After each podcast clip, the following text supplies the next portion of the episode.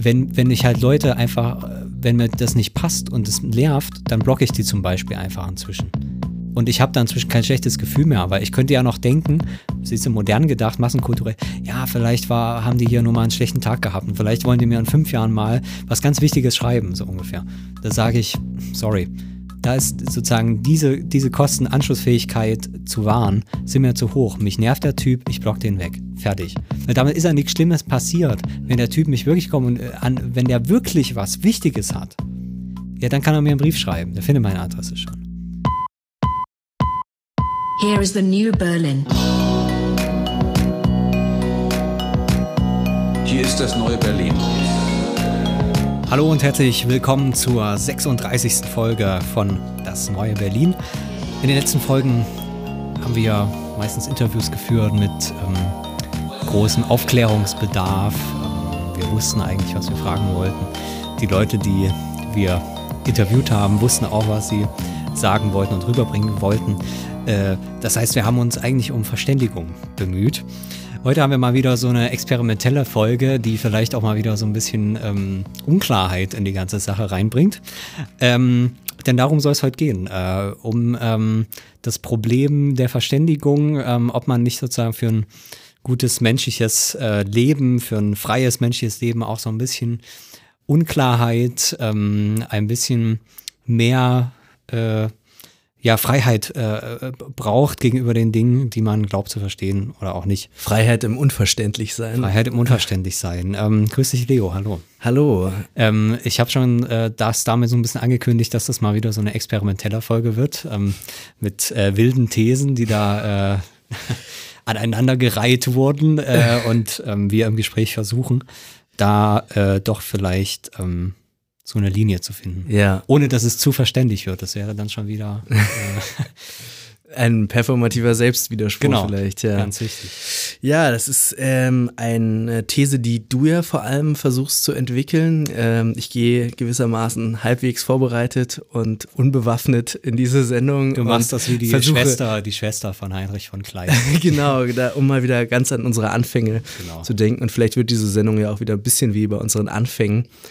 Ähm, aber ich finde es sehr spannend ja. äh, und interessant und ähm, äh, werde dir ordentlich Paroli bieten. Also wenn es gelingt, ähm, das kann ich schon ankündigen, dann können wir ja auch noch mal eine ganze Reihe von Gesprächen verknüpfen.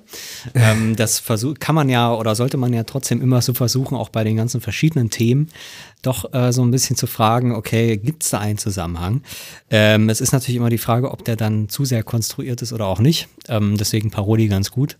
Nicht, dass er dann so verschwörungstheoretisch ähm, die wildesten Fakten irgendwie zusammengesponnen werden und am Ende das wie eine große Geschichte aussieht, die es eigentlich nicht ist. Mhm. Aber ähm, da werden wir ja heute dazu kommen. Ähm, genau. Äh, wir steigen ein mit einem wunderschönen Zitat, was ihr alle schon kennt und heute vielleicht nochmal mit anderen Augen seht.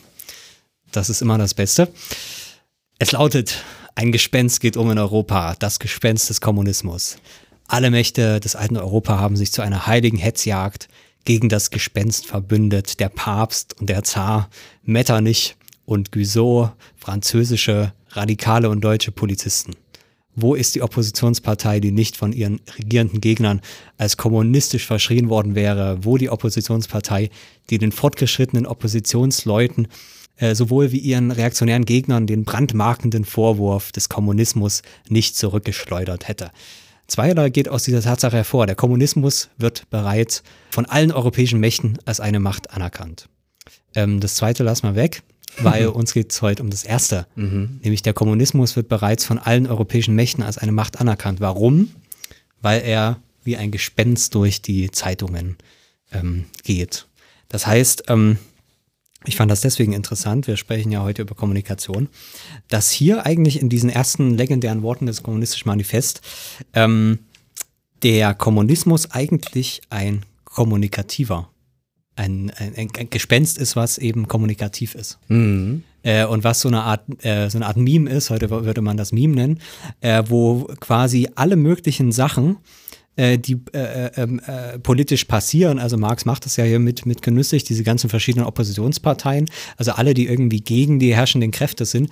Ähm, und ähm, mit Opposition ist ja erstmal kein politisches Programm bestimmt, sondern ja. einfach nur, dass sie dagegen sind.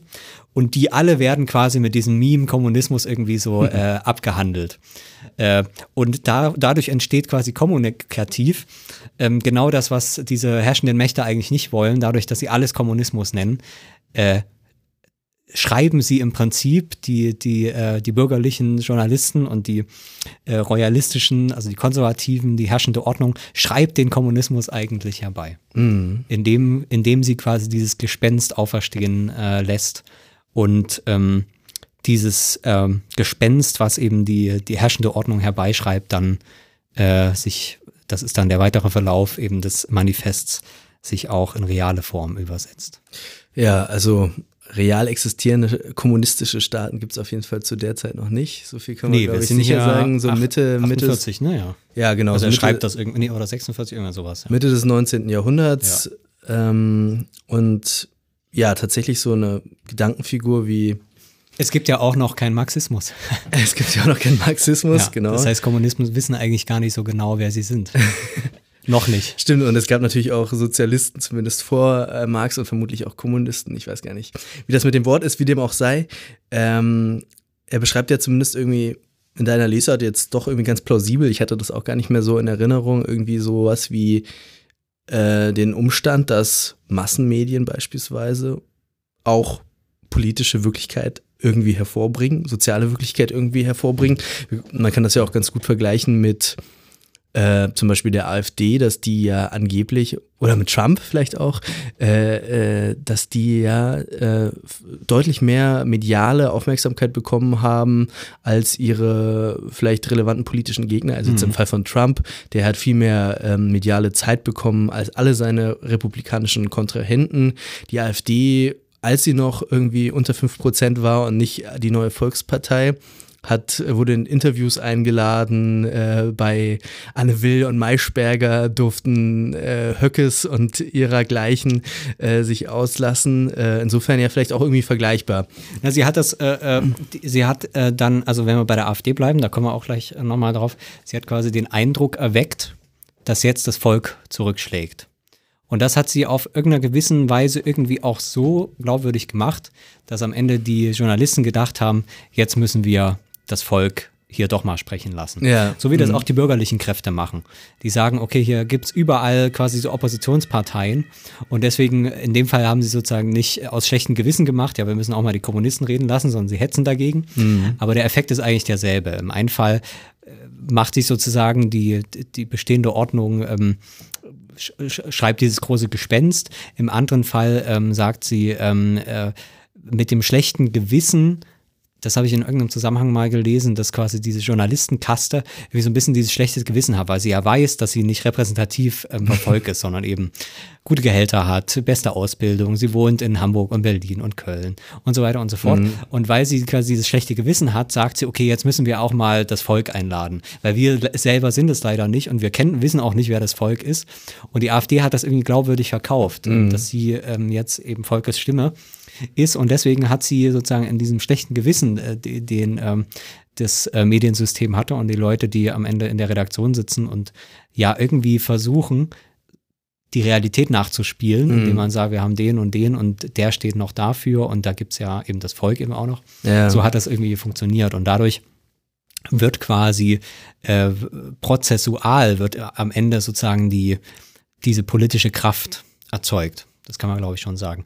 Ich sage das deswegen, weil äh, dieser Zusammenhang ist mir eigentlich erst gekommen in so einem Gespräch von Ezra Klein, ähm, dieser wunderbare, äh, ähm, aus dieser wunderbaren Sendung, die er dort macht, äh, in der er mit einem anderen Journalisten gesprochen hat, der, glaube ich. Die Ezra Klein Show Ezra heißt Klein das. Show, genau, genau, so heißt diese Sendung. Und er hat mit einem anderen Journalisten gesprochen, der halt ähm, doch schon so, ich glaube, irgendwie so ein ziemliches Krawallfernsehen irgendwie auch macht. Mhm. Äh, und da haben die sich ziemlich äh, gefetzt in dieser Sendung, mhm. was ich auch sehr gut fand.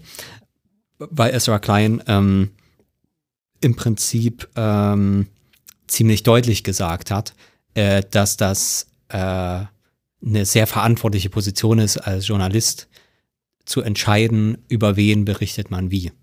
Und mhm. das quasi, wenn du als Journalist, sozusagen als Anti-Trumpianer, jeden Tweet von Trump mit deiner äh, kritischen Message und so weiter.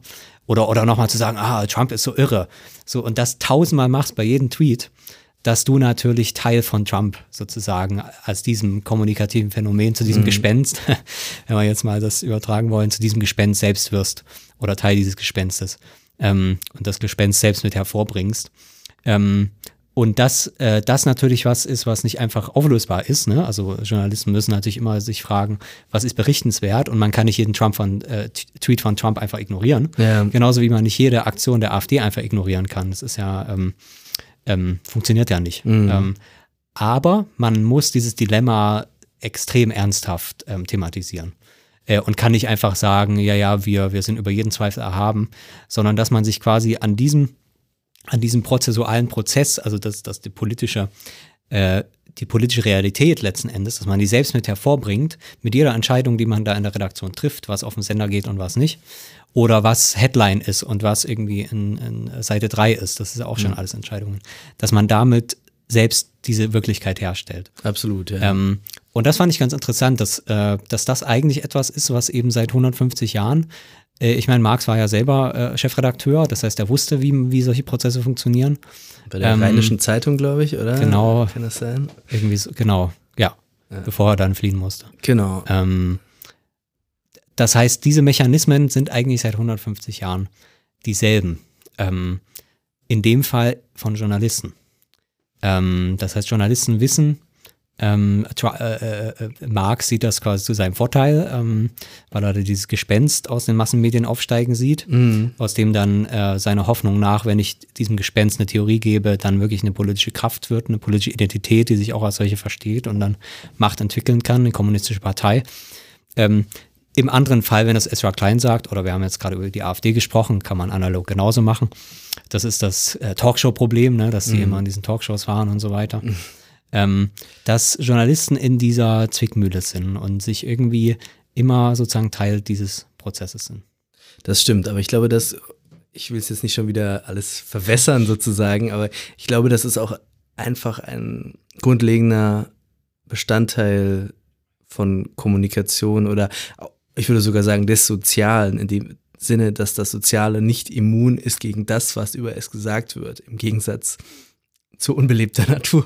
Das sage ich, sag ich schon bestimmt die, das vierte Mal in irgendeiner Sendung. Also äh, der Witz ist, wenn du etwas über Menschen sagst, dann wirkt es irgendwie auf diese Menschen ein. Also es ist, und wenn du etwas über Dinge äh, der sozialen Wirklichkeit sagst, dann wirkt es auf diese Dinge ein, weil diese Dinge nicht von dem zu trennen sind, was über sie gesagt wird. Also so, eine, so ein ewiger konstruktivistischer Zirkel. Ich will das jetzt auch gar nicht ähm, äh, irgendwie zu, zu sehr aufblasen, aber ich glaube, das ist ein ganz grundlegendes, ganz grundlegendes Phänomen äh, der sozialen Welt sogar, nicht nur der Massenmedien. Aber das ist, das führt uns vielleicht auch ein bisschen äh, nee, weg. Ich finde das erstmal einen guten Punkt, weil ja. ich würde dem ja widersprechen. Ich würde mhm. sagen, es gibt so eine Art von Funktion, das kann man schon sagen, aber äh, dass, ähm, dass es sozusagen ein echtes positives Programm gibt, dessen, dass man äh, mit Kommunikation Realität herstellt mhm. und dass dieses ganze System auch genauso funktioniert. Deswegen, weil alle quasi permanent in einem gegenseitigen Kommunikationszusammenhang sind. Mhm. Das, was Massenmedien machen zum Beispiel. Ja. Also das heißt, wenn die SPD wissen will, wer sie ist, mhm. dann macht sie einen Fernseher an. Mhm. So, sie weiß das nicht selber. Ähm, mhm. So, sie, sie kennt ihren Apparat, ihre Probleminneren, aber wenn sie wissen, wer sie ist, muss sie halt äh, Anne Will gucken oder sowas. Mhm. Ähm, und das ist auch wirklich so. Jeder, der in einer Partei ist, weiß das. dass also gerade in, in, den höheren Ebenen, also bundespolitische Ebenen, äh, aber auch, auch auf, auf, den niedrigeren. Das, was in der Zeitung ist, deswegen gibt es sowas wie Presseschau in den Apparaten. Da äh, gibt es eigene Angestellte, so zwei, drei Leute. Ähm, die, das ändert sich jetzt gerade alles, aber so war das früher mal zumindest, ähm, die halt einfach jeden Tag die gesamte Zeitung durchlesen und immer wenn irgendwo was mit SPD steht oder mhm. wenn irgendwo ähm, äh, die, die äh, große, große Firmen können da, kann, können da Presseschaufirmen beantragen, äh, äh, beauftragen, mhm. die dann alle Artikel äh, raussuchen, wo Bayer drin steht oder wo Siemens ja, drin steht. Absolut, ja. Alle müssen das quasi, also das heißt, es geht, also es wird ja meistens PR genannt, aber mhm. das ist mehr als das. Es mhm. ist wirklich eben die kommunikative Herstellung von Realität. Und das ist dann so und das hat eben echte Folgen. Mhm. Und du hast recht, man kann das so ein bisschen ähm, so, so äh, Thomas-Theorem, ne? Mhm. Äh, wenn, wenn Leute ähm, Situationen als real definieren, zum Beispiel eben durch Kommunikation, dann werden sie zumindest, selbst wenn das nicht stimmt, werden sie in ihren, äh, in ihren Folgen real. Mhm. Ähm, das ist ja so das konstruktivistische Argument, mhm. was du ja auch bringst. Irgendwie. Ja. Ich würde aber sagen, man muss das schon noch unterscheiden von diesem spezifischen modernen Zusammenhang. Mhm. Weil dort geht es ja eben nicht einfach um das, ähm, um äh, sozusagen diese grundlegende konstruktivistische Tatsache, die du genannt hast, mhm. sondern ein System, was, das meine ich mit diesem Positiv, was genau darauf fußt, dass es sich kommunikativ herstellt und sozusagen einen riesigen Kommunikationsapparat aufbaut, der ähm, der äh, letzten Endes dafür sorgt, dass Wirklichkeit hergestellt wird. So, also das heißt, äh, ich nehme ja gerne so dann diese Beispiele, ein Bauer des äh, 12. Jahrhunderts oder so, der hatte diese ganzen Probleme nicht wirklich. So, der hat erstmal in seinem Leben nicht sonderlich viel kommuniziert, weil es nicht so viel zu kommunizieren gab. Ne? Es gab mhm. keine Verwaltung, gegenüber der er war. Es gab einen König, aber der König ähm, äh, oder, oder, oder Lehnsherr oder was, wie auch immer dann die genaue Form war, hatte quasi einfach die Macht dann über seinen, seinen Körper oder über seinen Besitz. Und er musste einfach, es war klar, der musste seinen, seinen zehnten Teil oder sowas abgeben. Ja. Und das war es dann aber am Ende sozusagen, was in Kommunikation war. Ansonsten ist ab und zu mal noch jemand vorbeigekommen, aber sozusagen es war so, ein, so, so eine Art von Mensch, und man kann das für verschiedene Gesellschaften deklinieren, der hat sozusagen in diesem Sinne, wie Kommunikation, wie ich das jetzt in diesem modernen Sinne meine, gibt es relativ wenig in seinem Leben, wo, wo er Kommunikation bräuchte, um zu wissen, was Realität ist. So. Naja, äh, und er muss, muss auch nicht sozusagen mit seiner Familie äh, oder, oder auch die Frau der Familie muss nicht immer mit den Leuten reden, um, um zu wissen, äh, was die Wirklichkeit ist. Ähm, also ich würde dir zustimmen, wenn du sagst sowas wie, er muss sich jetzt nicht täglich ein Bild davon machen, was im Land oder in der Welt so los ist in den verschiedenen Bereichen. Und das wird ihm nicht durch irgendeine Institution vermittelt, äh, über das, das gröbste Minimum hinaus wahrscheinlich. Ich weiß, ich kenne mich auch viel zu schlecht mit seiner Lebensform jetzt aus, aber. aber er aber oder sie konnte auf jeden Fall schon mal nicht lesen. So, er oder sie konnte schon mal nicht lesen, aber natürlich hat er oder sie auch gelernt, in was für einer Welt er sich befindet, in welchen sozialen Strukturen er sich befindet. Ihm wurde, er, er weiß, wie er, wie er sich gegenüber äh, von Repräsentanten der Aristokratie zu verhalten hat, beispielsweise. Er weiß, welche, welche Leistungen er de, diesen gegenüber zu erbringen hat. Er weiß auch ansonsten, welche Rechte er äh, in bestimmten Ausmaß hat. Ja, aber ähm, das, das lernt man einfach so. Wie, wie, wie quasi wie ein Kind lernt. Ein, ein Kind äh, geht ja auch nicht sozusagen in die Schule und kriegt ähm, einen bestimmten sozusagen bestimmte Sachen beigebracht und macht sich verständig mhm. und versucht zu, zu, verstehen, was wirklich ist. Und ja. das probiert einfach so nach und nach aus und dann nach und nach baut sich halt die Welt so Aber für auf, mich, für mich ist quasi. das alles, also für mich würde das alles unter Kommunikation schon fallen. Also ja, das, das kann man so sagen, dass es unter Kommunikationsfeld, mir geht es halt um dieses Bestimmte. Okay, also, also dass, dass, dass, dass die, Begriff, dass die Massenmedien in ihrer Art von, von äh, Kommunikation ähm, kein historisches Vorbild im Mittelalter haben. Da sind wir uns sicherlich einig. Und dass ja. die auch, dass die auch eine ganz spezifische Qualität haben, da bin ich vollkommen deiner Meinung. Ich wollte jetzt auch nicht. Also ich wollte aber auch, auch, nicht, die, auch ein König. Ein äh. König früher musste auch nicht in die Zeitung gucken, um zu wissen, ja. ob er sozusagen noch die Kontrolle über sein Reich hat oder nicht. Das stimmt. So, also, also das, der, der konnte das auch gar nicht so richtig wissen, weil er hatte keine Verwaltung zum Beispiel. Der hatte noch keine der hatte sozusagen diese, diese Realität, also deswegen will ich auch eigentlich ein bisschen weg von Massenmedien, ähm, mhm. ähm, der hatte sozusagen diese Form von kommunikativer Realitätserstellung relativ, ähm, hatte der irgendwie alles nicht und hat auch nicht gebraucht. Ähm, naja, so, aber also ich meine, was, was wusste der sozusagen von der Welt, die ihn umgibt und die Ordnungen, in denen er, er sich befindet und wie wurden wusste, die ihm vermittelt? Also, er wusste, dass die Welt einfach schon immer mehr oder so wenig so, so ist, wie sie ist. Nämlich, dass äh, 90 Prozent der Leute Bauern sind und die machen, was sie machen. So. Ja. Das heißt, äh, die Welt hat sich erstmal nicht besonders viel geändert über tausend Jahre. Ja, und man ist ähm, übrigens auch in der Endzeit, also eigentlich quasi in der letzten Phase der Menschheit, auch im Mittelalter eigentlich. Das kommt zum Teil vielleicht noch dazu. Ja. Und ansonsten, die Machtspielchen waren ja persönliche Sachen. Da haben wir nicht sozusagen große Nationalwirtschaften oder so gegeneinander gekämpft. Es haben auch keine, erstmal zum Beispiel auch die Bauern waren ja, hatten ja gar keine Nationalitäten oder so. Ja, das okay, heißt, es war okay. eigentlich eher, eher sozusagen so Familiengeschichten. Ja, ähm, aber ich meine, es, ja gab, es gab ja durchaus trotzdem auch irgendwie eine Art von, von gesellschaftlicher Ordnung. Also Gesellschaft ist jetzt für, für uns Soziologen irgendwie ein bisschen schwierig da zu sagen, aber natürlich gibt's, gibt es da eine Form von Gesellschaft und die hat eine, eine Ordnung. Ähm, ja, aber die Kommunikation war dann nicht so für entscheidend. Ich habe hab noch ein anderes Beispiel. Hm. So eine Mutter des Mittelalters, die hat keine Beziehungsratgeber gelesen.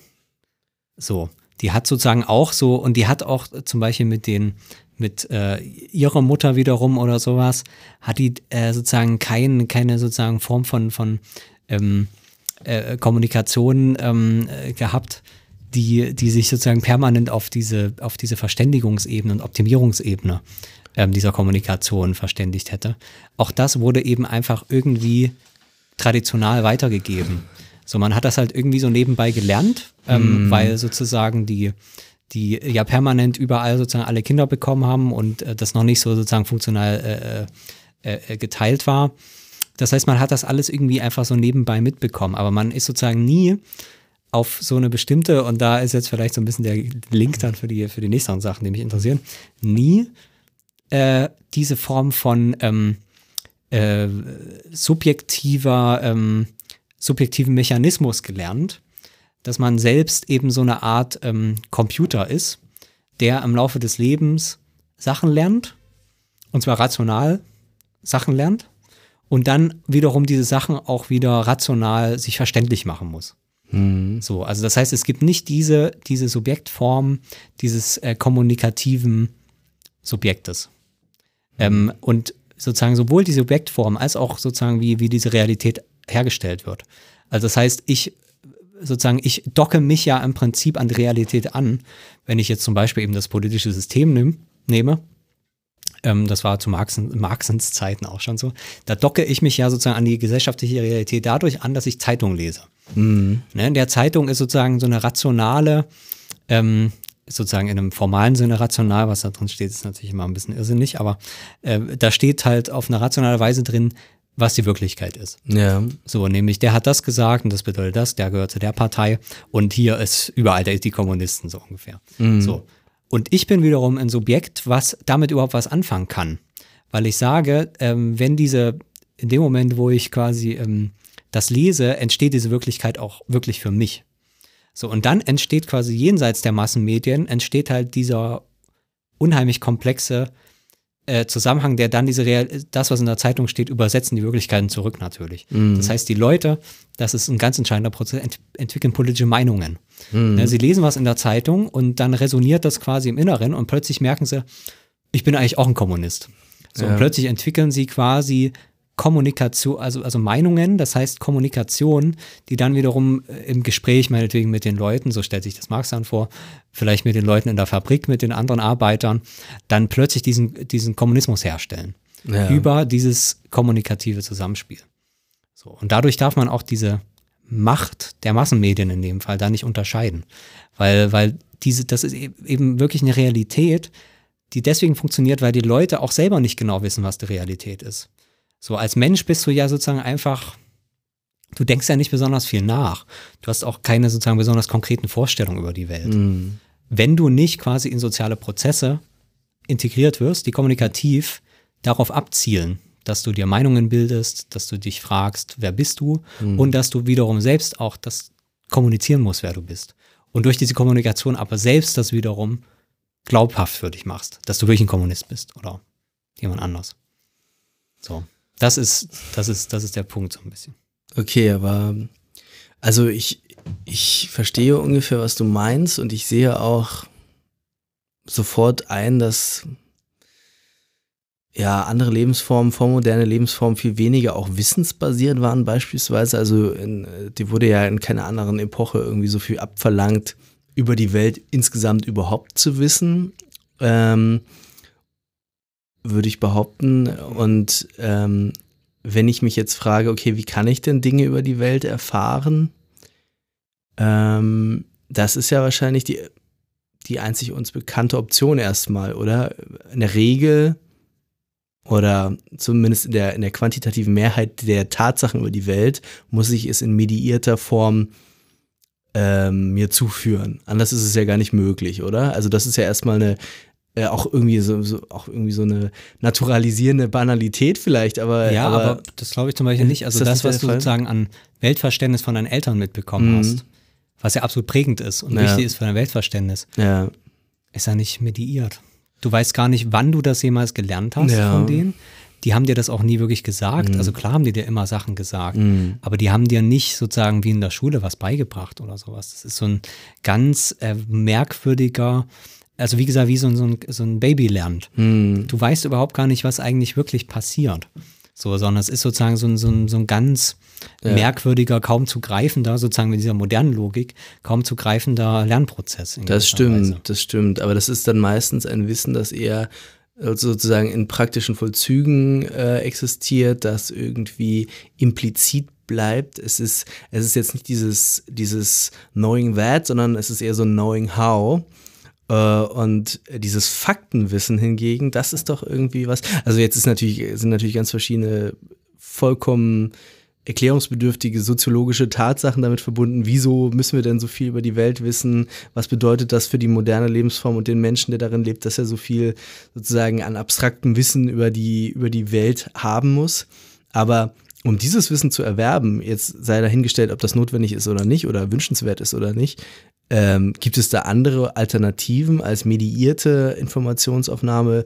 Zunächst über den Buchdruck, dann über, über Radio, Rundfunk, Fernsehen, Internet. Also ähm, also ob es da Alternativen gibt, das kann man ja erstmal gar nicht beantworten. Ich, mhm. ich glaube, dass man das erstmal versteht, dass auch eben unsere moderne Realität, da kommen wir dann nämlich auch gleich zum nächsten äh, ähm, Punkt, den ich hier auf der Liste habe, dass unsere Realität halt ne, eigentlich eine sehr merkwürdige ist. Dadurch, dass sie ähm, quasi diesen, diesen ähm, natürlichen Zusammenhang vollständig verloren hat, sondern wir eigentlich ähm, permanent nicht genau wissen, wo oben und unten ist und dann aber sozusagen elegant von, von sozialen Zusammenhang zum nächsten über Rollenformen und solche Sachen ähm, permanent sozusagen von einer künstlichen Wirklichkeit, die eben über Kommunikation vermittelt ist, in die nächste geworfen werden den ganzen Tag. Mhm. Und dann sich jen, jenseits unserer Existenz plötzlich dann diese Kommunikation entwickeln, die ähm, die, die Realität äh, sozusagen aufs Härteste überhaupt gestalten, die aber unserer Kontrolle natürlich vollständig entzogen sind. Allein deswegen, weil wir ja nie diese Kommunikation selber sind. Ich habe da dazu ein, hm, okay. ein, Zitat von Adorno, da schreibt er das nämlich genauso. Ähm, ich würde eigentlich zu einer anderen Sache kommen, aber das passt so gut. Ähm, dieses Problem hat nämlich Adorno in äh, Minima Moralia an vielen Stellen immer wieder thematisiert. Ähm, und dazu schreibt er, das Zufallsgespräch mit dem Mann in der Eisenbahn, dem man, damit es nicht zu einem Streit kommt, auf ein paar Sätze zustimmt, von denen man weiß, dass sie schließlich auf den Mord hinauslaufen müssen, ist schon ein Stück Verrat. Kein Gedanke ist immun gegen seine Kommunikation und es genügt bereits, ihn an falscher Stelle, an, an falscher Stelle und im falschen Einverständnis zu sagen, um seine Wahrheit zu unterhöhlen. Also ich, äh, ich verstehe den Satz, äh, das Zitat irgendwie ein bisschen anders, okay. aber äh, gar nicht. Ja, dann sag mal. Gar nicht. Also für mich ist das eigentlich eher so eine, also diese ganze Minima Moralia, die besteht ja so aus so so ganz stark aus irgendwelchen Eindrücken, äh, alltäglichen, viel, die dann irgendwie für was Allgemeineres stehen. Und für mich ist das einfach eine Beschreibung einer Situation, in der man sich irgendwie opportunistisch verhält. Äh, also du sitzt in der Bahn und dir gegenüber sitzt so ein Wutbürger ja. oder so ein Schlimmeres und äh, der, der verkündet dir gegenüber seine Meinung und zieht dich sozusagen so kommunikativ, macht dich so, so ein bisschen zum Kumpanen irgendwie.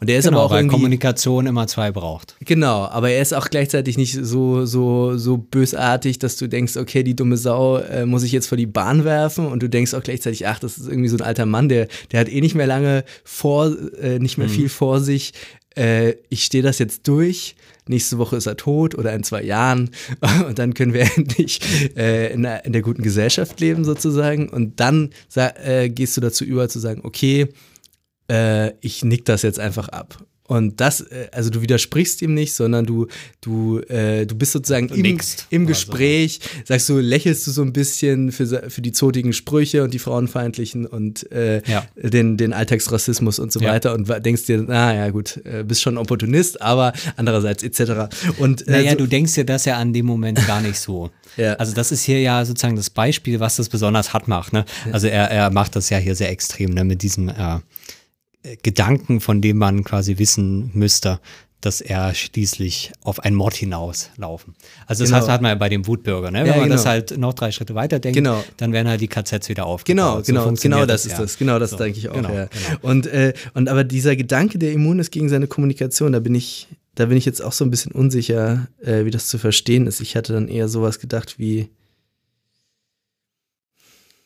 dass es ähm, vielleicht ja, auch möglicherweise ich, ähm, um seine eigenen, um die eigenen Gedanken geht. Ne? Äh, ich glaube ja, das, also genau, nee, das stimmt schon. Deswegen ist vielleicht auch die Verwirrung, weil der da selber so ein bisschen springt. Ja.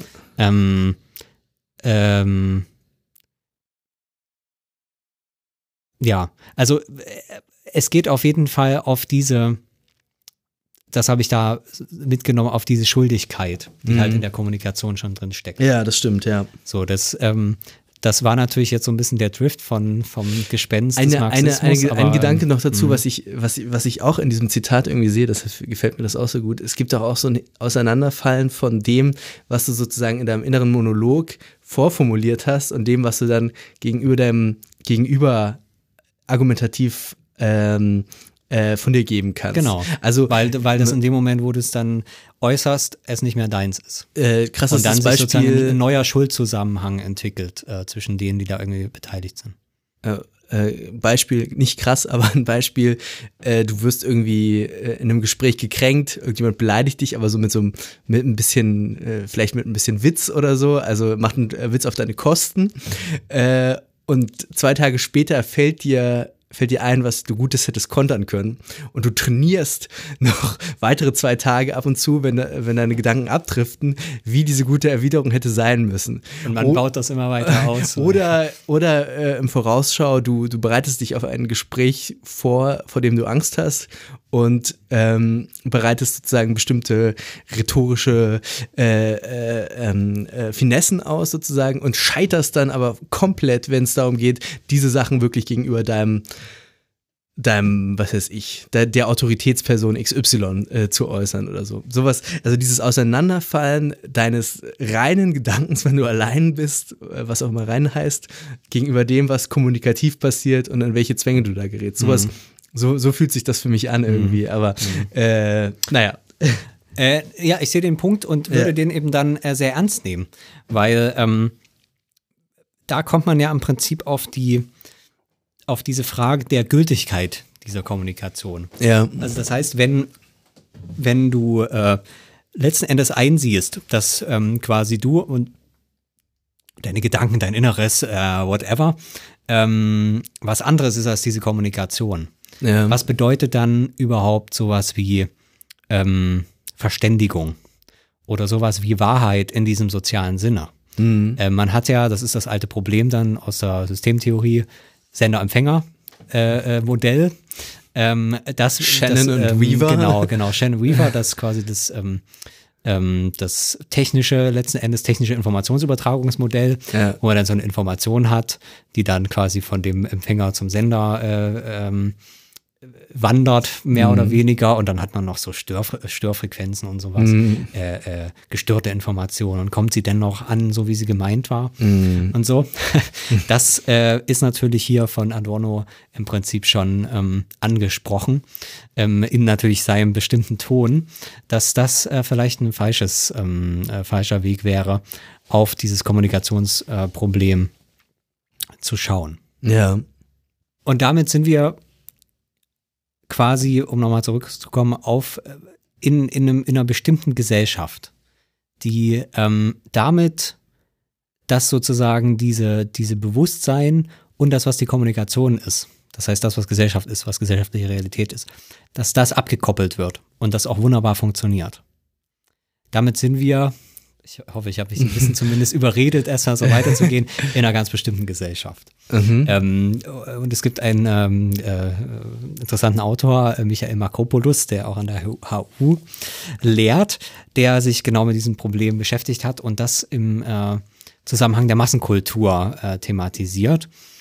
Ähm, mit Massenkultur ähm, ist historisch eigentlich erstmal so eine Phase ab Ende des 19. Jahrhunderts gemeint, an dem das, was Marx eigentlich noch für die bürgerliche Welt schreibt, das ist ja bei Marx eigentlich das Interessante, ne? dass er noch vollständig in diesem bürgerlichen Universum ist und jetzt plötzlich ähm, die Massen von so unten quasi als so ein Gespenst plötzlich in diese Gesellschaft einfallen.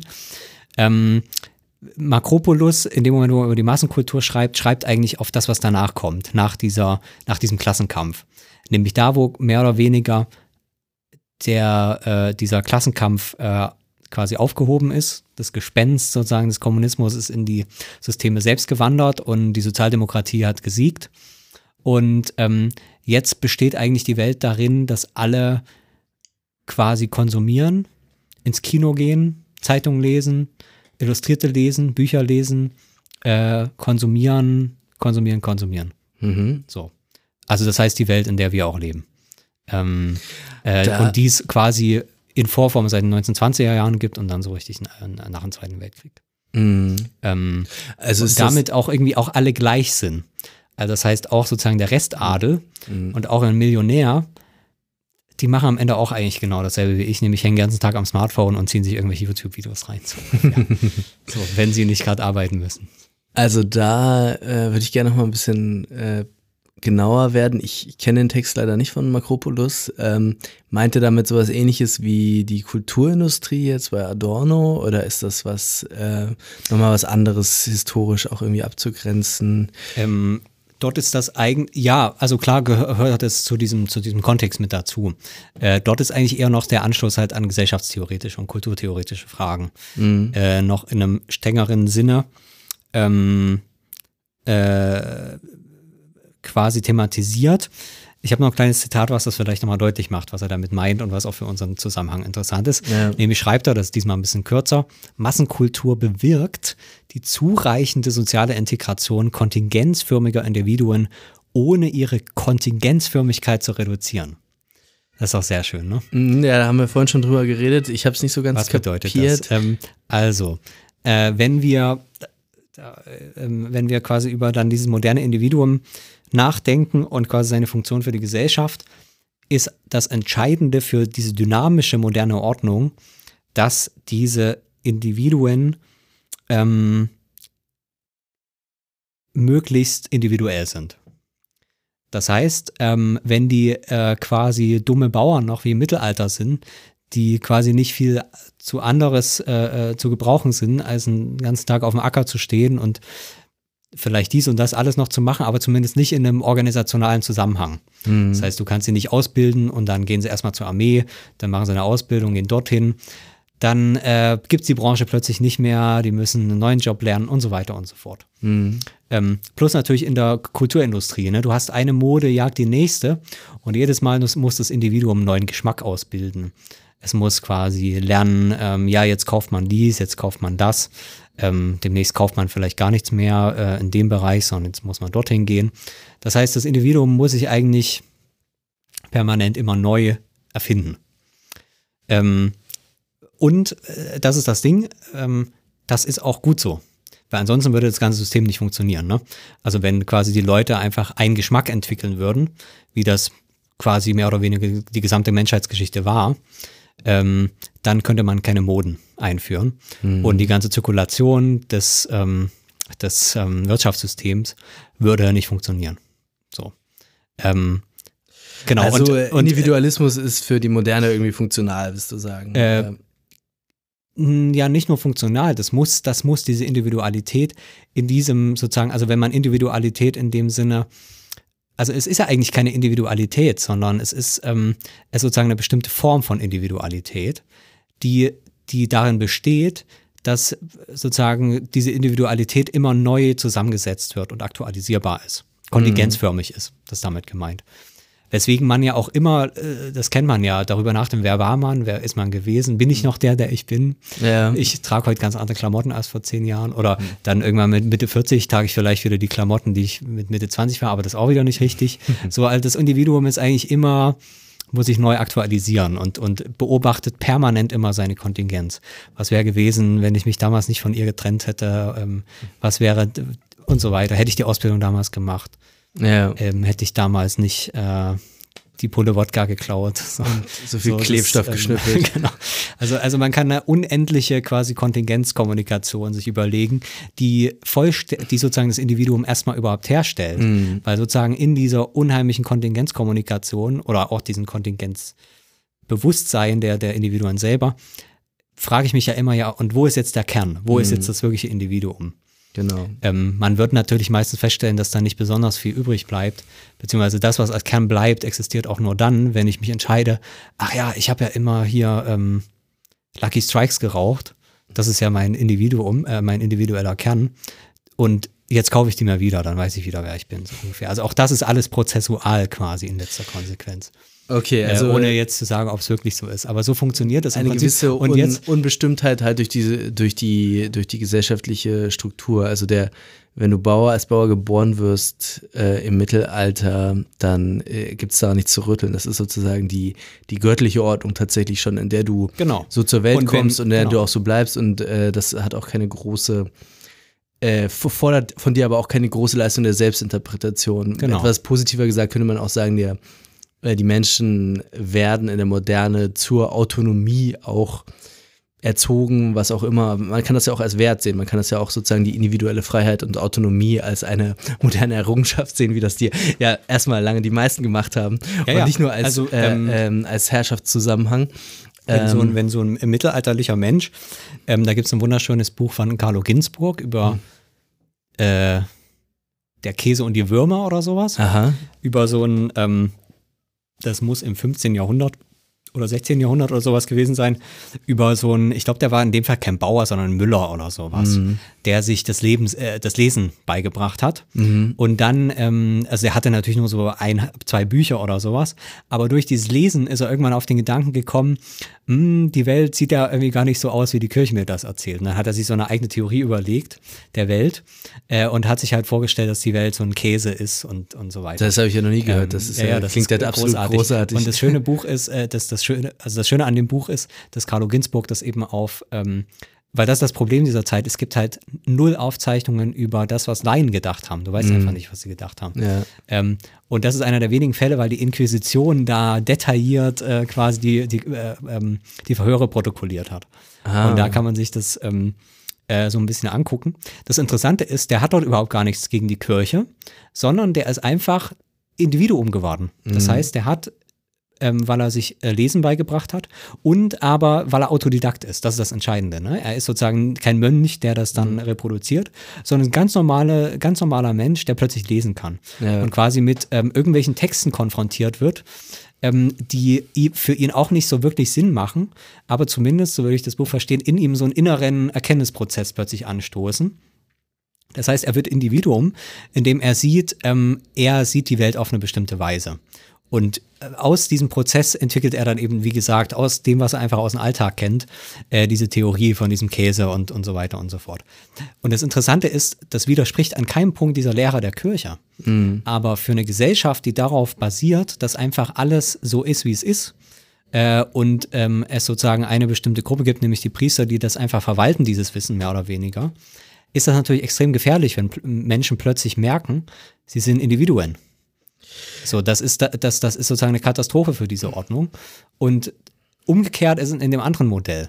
Wenn jetzt plötzlich sozusagen in dieser modernen Ordnung jemand sagen würde, ja, ich bin ja gar kein Individuum, ich kaufe ja irgendwie einfach immer nur den Scheiß, der auf den Markt kommt, so ungefähr, ähm, äh, und quasi kein Individuum mehr ist, dann bricht das ganze System im Prinzip zusammen. Also das heißt, es ist nicht nur funktional, ähm, das wäre ja sozusagen noch eine bestimmte sozusagen Beziehung, sondern es ist die Grundlage dessen.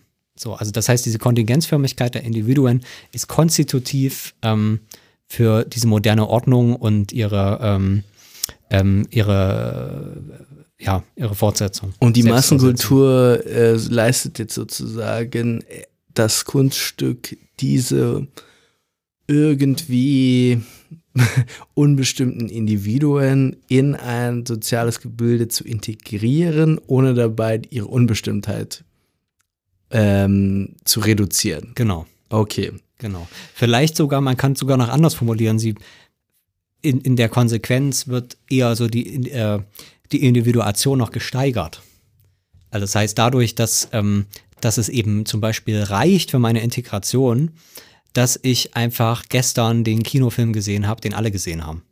So, mehr brauche ich nicht, um zum Beispiel in die morgendliche Kantine auf Arbeit integriert zu sein. Das ist, das reicht schon im Prinzip. Okay. Äh, dadurch kann ich ja, ähm, weil ich sozusagen ähm, das alles äh, sehr, sehr ähm, sozusagen volatil mache, sehr, sehr, sehr einfache Kriterien. Äh, dadurch einfach, weil, weil, weil das sozusagen in eine, in eine ewige ähm, sozusagen in eine, in eine dynamische, immer wieder sich selbst herstellende Ordnung überführt wird. Dadurch können natürlich die Individuen selber eine viel größere Freiheit entwickeln, ähm, weil sie quasi eine, eine größere Unabhängigkeit ähm, von der sozialen Realität gewinnen. Ähm, und so so entstehen ja dann im Prinzip auch die modernen Horrorgeschichten der sozusagen, also nicht Horrorgeschichten, aber sozusagen dieses Abgründige des, der modernen Existenz, dass sozusagen jenseits von dieser Realität, das ist dann diese negative Erzählung, jenseits dieser ähm, Realität, die die Leute in, dadurch ähm, sozusagen herstellen und verwickelt sind durch diese Kommunikation, jenseits dessen halt überall diese, diese echten Individuen lauern, mit ihren ganzen Idiosynkrasien und allem dem, was nicht kommuniziert wird, ihren Gefühlswelten und so weiter und so fort. Das ist dann sozusagen diese Kehrseite der ähm, dieser, dieser, ähm, dieser Ordnung. Also ich ähm, tue mich jetzt immer noch schwer, einerseits mit diesem Begriff der Massenkultur, weil ich jetzt noch nicht so genau weiß, was alles damit eingeschlossen ist. Ob es einen Jenseits auch der Massenkultur gibt, gibt es sozusagen die, die nicht vermasste Kultur dazu, also so wie es eher bei Adorno noch so, so rudimentär existiert. Äh, und außerdem, äh, wir haben ja in der, in der, in der Gesellschaftstheorie und äh, in den Studien jetzt sozusagen zu den, zu den letzten Jahrzehnten ähm, eher die, so die Tendenz, dass man eigentlich diese extrem konformistische, extrem gleichförmige Massenkultur der, sagen wir mal, vom Nachkrieg äh, bis, bis in die 70er Jahre hinein oder so abgelöst sieht, eigentlich eher durch eine, durch eine neue Ausdifferenzierung, medial, äh, subkulturell, äh, lebensformmäßig, mhm. neue, höheren Grad an Individualisierung, zugleich auch die Ablösung der ähm, der fordistischen Produktionsweise durch eine postfordistische angeblich, also äh, auch eine, die, die eben weniger eben auf Gleichförmigkeit gerichtet ist und einen geringeren Grad an sozialer Konformität äh, erfordert, eben die äh, ganze Gegenkultur, die in der Zeit auch aufkommt, etc. Mhm. Also man hat eigentlich eine, ja eine ganz andere Diagnose normalerweise. Ja. Würdest du jetzt die Linien der Massenkultur bis heute eigentlich ziehen, also vom 20er äh, Jahre, sagen wir mal ungefähr, vielleicht äh, bis, bis tatsächlich bis jetzt, weil wir hatten jetzt vorhin als Beispiel mhm. auch YouTube-Videos. Mhm. Ähm, ja, das sind äh, verschiedene Fragen, die dahinter stecken. Ja. Also vielleicht kann man erstmal nochmal diese Massenkultur äh, beschreiben. Massenkultur bedeutet nicht, dass quasi alle dasselbe sehen, sondern das bedeutet, dass die Herstellung dieser Realität kommunikativ funktioniert, indem alle mitgenommen werden mit einem kommunikativen Apparat. Mhm.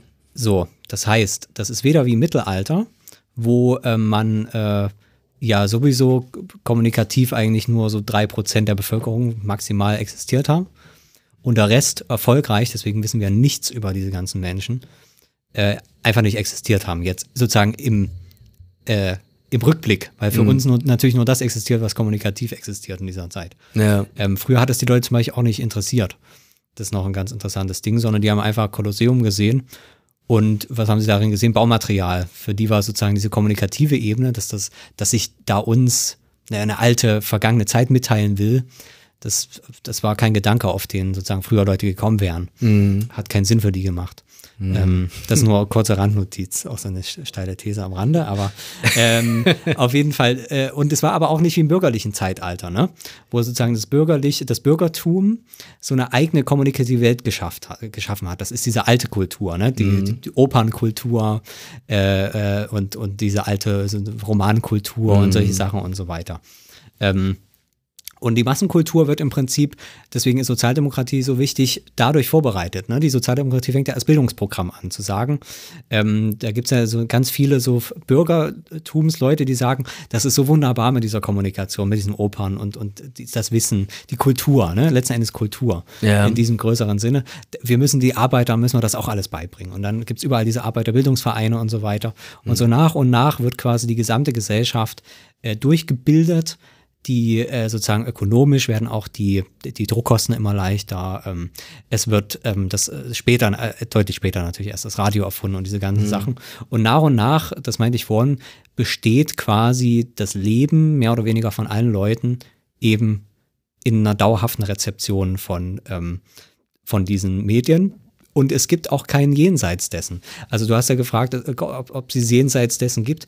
Ja, sicher gibt es das. Das weiß ja auch jeder Mensch. Aber er weiß gleichzeitig, wenn ich existiere äh, und wenn ich sozusagen teilhaben will an der Gesellschaft, wenn ich Mensch sein will in diesem Sinne, mhm. dann bin ich, dann geht das nur durch diese Massenkultur. So. Und deswegen sind auch alle Leute immer im Bilde quasi des, äh, äh was kulturell gerade gerade los ist und äh, wie, wie diese Welt kulturell funktioniert. Und wie gesagt, das ist noch das Entscheidende. Natürlich gibt es innerhalb dieser Kultur noch bestimmte Differenzierungen quasi. Ja. Aber keine, keine dieser Differenzierungen ist, hat irgendwas Festes. So wie das vielleicht im 19. Jahrhundert noch so ein Bürgertum geda gedacht haben könnte, dass sie da jetzt sozusagen in Anverwandlung der Renaissance oder sowas eben ihre neue bürgerliche Ordnung dort errichtet. In der Massenkultur wird permanent alles durchgewalzt. Und äh, äh, ich meine, Hipster ist das beste Beispiel. Sozusagen sehen irgendwie aus wie Obdachlose. So. Und in zehn Jahren wird es wieder alles anders sein. Also das heißt, es ist sozusagen, es findet eine permanente Verschiebung der kulturellen Codes statt und nichts ist mehr sicher.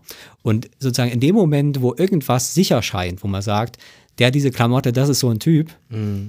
dann äh, stellt sich der Apparat schon wieder um. Weil sozusagen diese Durchmischung, die muss, die muss weiter stattfinden. Also du benutzt jetzt immer dieses Bild des Apparates, aber das, das äh, ist kein äh, wirklich gut, ist eher so, sozusagen ein, ähm, ein Prozess. Aber du, du gehst trotzdem davon aus, dass es sowas gibt wie eine irgendwas Einheitliches an diesem, an dem, der Gesamtheit der äh, kulturellen Phänomene irgendwie, oder? Also, ja, also da kommen wir eigentlich zum nächsten Zitat, weil da steht das nämlich genau drin. Da ist okay. auch das Inkommensurabile, nachdem du schon gefragt hattest. Da schreibt nämlich Makropoulos äh, in seiner Theorie der Massenkultur, die Ausgrenzung des Inkommensurablen geschieht, Zitat, nicht durch die souveräne politische Fragmentierung der Wirklichkeit und auch nicht durch die willkürliche Manipulation rhetorische Geste eines Monopols. Da sind wir jetzt bei, bei, bei Adorno, das ist der Bezug. Sondern ähm, der, ähm, äh, oder das ist, glaube ich, falsch geschrieben. Also diese Ausschließung des Inkommensurablen entsteht durch den strukturellen Effekt des anonymen Zwangs zur kommunikativen Anschlussfähigkeit in einer, äh, in Anführungsstrichen, totalen Gesellschaft. So, das ist im Prinzip der Kern. Wir gehen nochmal zum Bauer zurück, den ich mir da vorstelle. Der war einen guten Teil auch seines Lebens irgendwie allein. Oder saß irgendwie zu Hause und musste sozusagen auch nicht mit Leuten kommunizieren, in dem Sinne, dass er Smalltalk machen musste und sowas. Mhm. Das heißt, er hatte eine bestimmte Form von Freiheit und war relativ schlecht vergesellschaftet. Der hatte zum Beispiel auch keine, keinen Sportunterricht der hat auch Manieren nicht gelernt. Der hat nicht gelernt, wie man sich in der Öffentlichkeit ähm, beherrscht, weil es keine Öffentlichkeit gab. Ähm, solche Sachen. Das heißt, er war sozusagen für eine moderne Gesellschaft vollkommen, vollkommen unnütz. Ähm, und dadurch eben, also der wusste einfach nicht, was eine totale, eine totale Gesellschaft ist. Diese moderne Gesellschaft ist eben, wie gesagt, hier in Anführungszeichen, weil das immer noch die Frage ist, was dann dies total bedeutet, aber ist in diesem Sinne eine totale Gesellschaft, weil alles das, was eben an Realitätsherstellung passiert, auch des Individuums, ist vergesellschaftet. So, wie gesagt, selbst wenn meine innerste Identität ist, Lucky Strike zu kaufen, bin ich allein über diesen Lucky Strike-Zusammenhang, über Werbung, über den Konsumakt, über alles Mögliche, was da dran hängt, bin ich in hunderttausend verschiedenen gesellschaftlichen Zusammenhängen. Und nicht mal sozusagen in den Laden zu gehen und meinen Lucky Strike zu rauchen, ist für mich ein eigener Moment. Selbst dieser Akt ist vollständig vergesellschaftet. Ähm, das ist so ein bisschen ähm, der Gedanke. Und das ist noch wichtig, das ist ein anonymer Zwang. Ne? Das ist eben nicht, was irgendjemand auf mich äh, sozusagen ausübt. Das ist kein, keine, keine, keine Macht in dem Sinne, ähm, sondern es ist eben dieser anonyme Zwang zur kommunikativen Anschlussfähigkeit. So, ich muss quasi einfach immer weiter mitmachen und immer wieder Anschlüsse herstellen. Ich muss kommunizieren und damit Anschlüsse an, äh, an das Marktsystem äh, herstellen. Ich muss auf mhm. Arbeit, muss ich äh, irgendwie, äh, heute kennt man das, muss immer diese Mails beantworten. Fragt sich warum, weiß auch niemand genau, aber äh, es muss, muss hergestellt werden. Immer Kommunikation, Kommunikation, Kommunikation. Mhm. So. Und da, das ist im Prinzip dann am Ende quasi die Existenz des massengesellschaftlichen Menschen, so eine Art Kommunikationsmaschine zu sein. Und den ganzen Tag mit jeder Handlung, und man kann sich am Ende gar keine andere Handlung mehr vorstellen, die darin besteht, irgendeine Anschlussfähigkeit herzustellen. Und sei es für mich selbst, weil ich ansonsten äh, verrückt werde. Das ist so das Argument.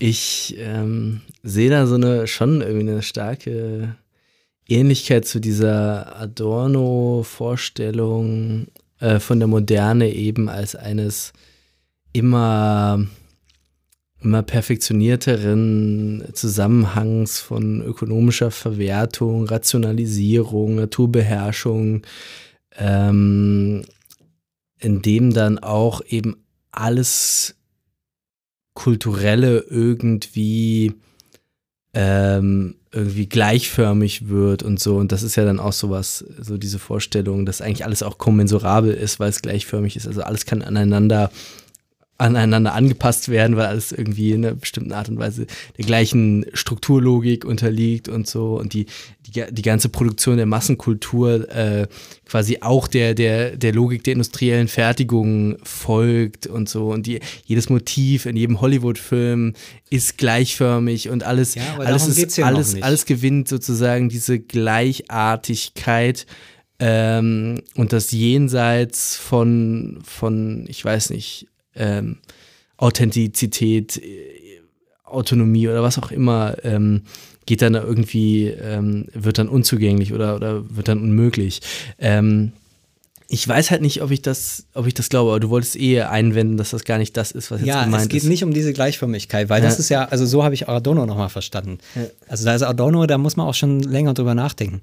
Auch die Kommunikation der Individualität. Also es hm. geht nicht darum, dass im Hollywood, das ist vielleicht bei Adorno so, aber damit ist Adorno, finde ich, noch nicht erledigt. Das kann man ja, das hast du ja vorhin gesagt, heute ist das ja nicht mehr so. Ja. Einmal ist das natürlich höchst zweifelhaft, weil die großen TV-Serien haben größere Einschaltquoten, als das jemals historisch denkbar war. Hm. Also das heißt, offenbar braucht man trotzdem diese absoluten Masso Massenphänomene. Ja. Also das Argument ist nicht unbedingt so gut. Aber selbst wenn man ähm, das beiseite lässt und sagt, heute kommuniziert jeder seine Individualität, ja. ist das ja damit genauso äh, äh, quasi erfasst, weil das ja gerade gerade der allerschlimmste Zwang ist, der in dieser Ordnung vorstellbar ist, dass ich quasi meine Individualität dadurch entwickeln sollen könnte, dass ich sie kommuniziere.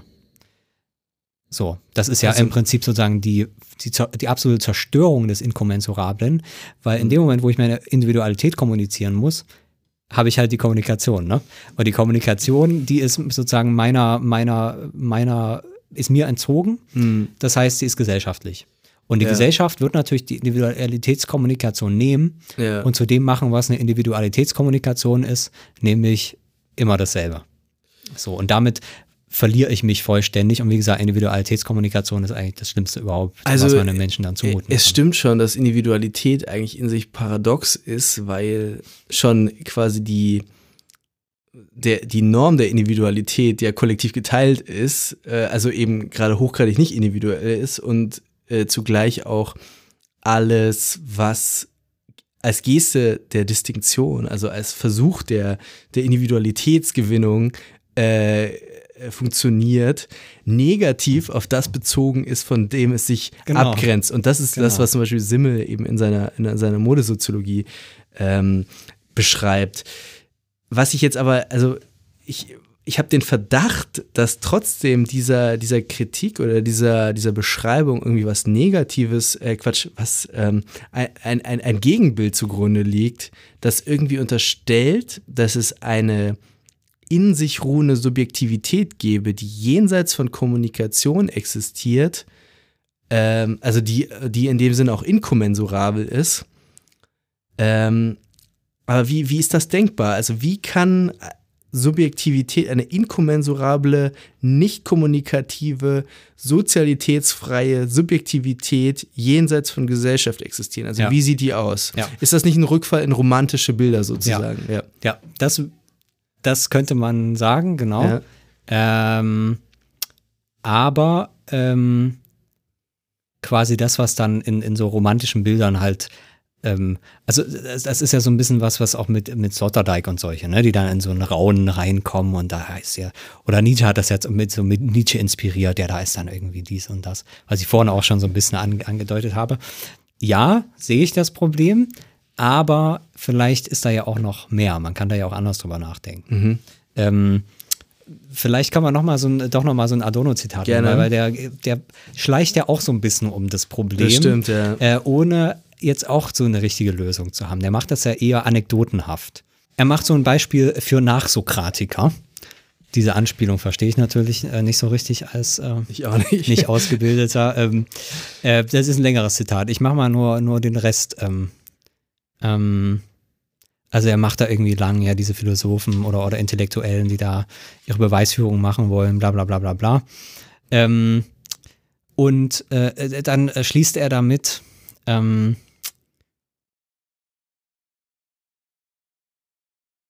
dass äh, diese Kommunikation eigentlich das Problem hat, dass sie halt genau von sich glaubt, also diese Kommunikation, dass sie, äh, dass sozusagen ihr Wert darin liegen würde, andere Leute zu überzeugen. Mhm. Das ist das Problem, wer sieht. So. Und jetzt äh, schreibt er, etwas von solcher Naivität ist überall dort noch am Werk, also da beschreibt er das alles, diese blödsinnigen Diskussionen, ist dort noch am Werk, wo Philosophie auch nur von ferne dem Gestus des Überzeugens ähnelt.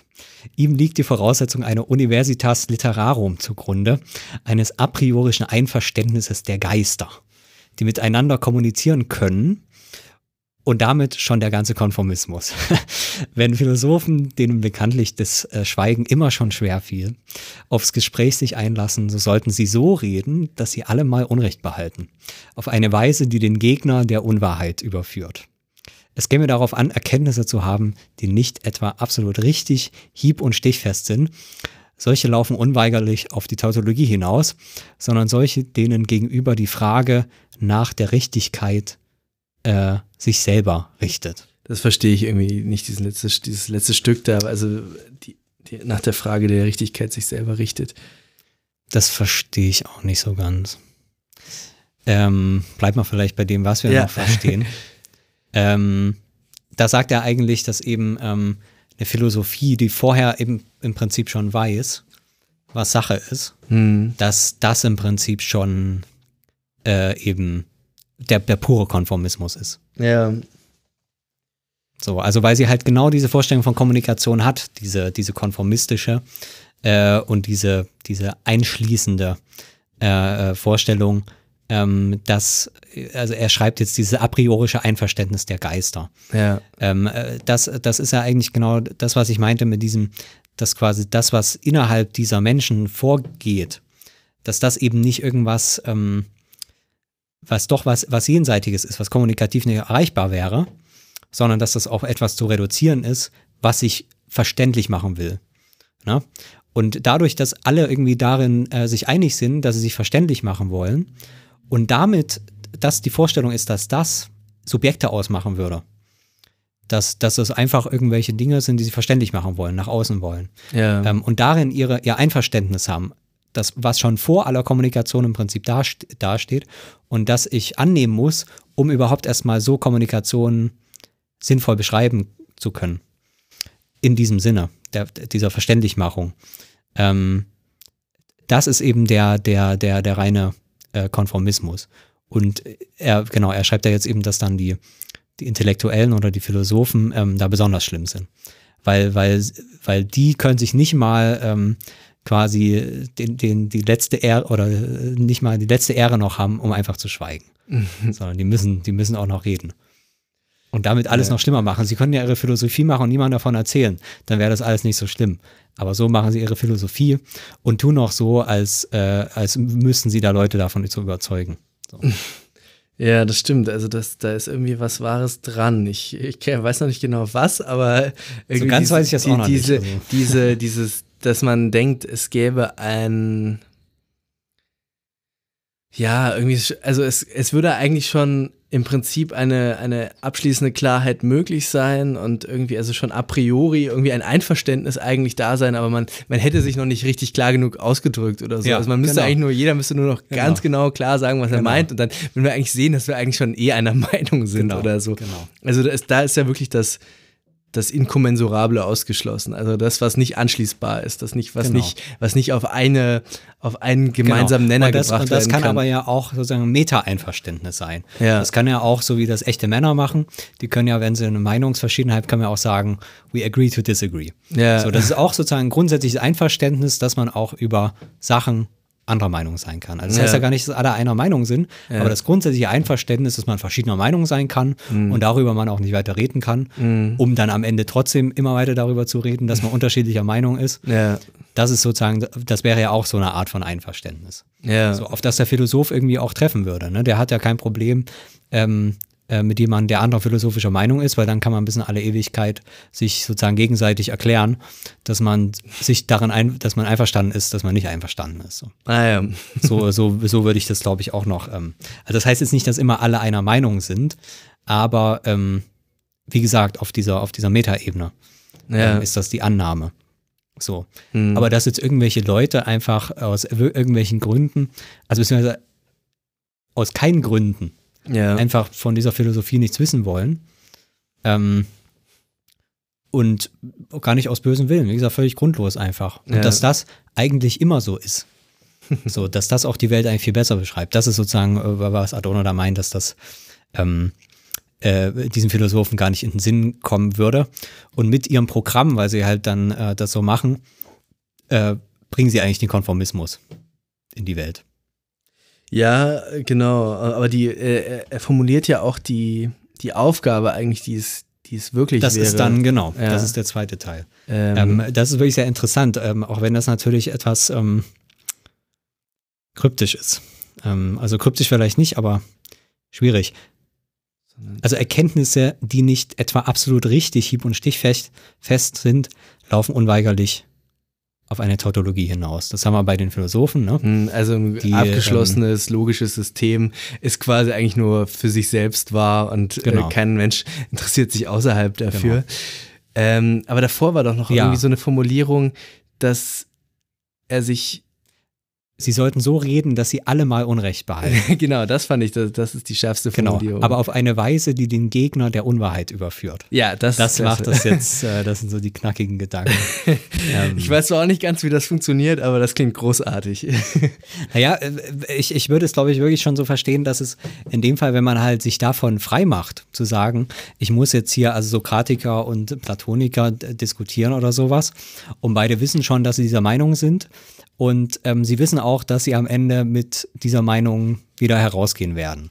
Ja. Ähm, äh, so, so im Großen und Ganzen. Wenn sich jetzt einer von diesen äh, Leuten äh, entscheiden würde, ähm, ich sozusagen, ich vertrete jetzt eine Position, die völlig unvertretbar ist quasi ja. äh, und äh, weiß auch, dass sie, dass sie ähm, äh, äh, unvertretbar ist, beziehungsweise es erfasst das ja eigentlich auch noch nicht ganz. Also ich, ich denke mir einfach sozusagen irgendeine Position aus und, mm. ähm, und mache sie aber sozusagen, ich gestalte sie in einem Sinne, wo ich, wo ich sie selbst, selbst wenn, wenn ich an den Punkt komme, wo ich sozusagen selbst die absurdeste äh, äh, Position vertreten könnte. Ja.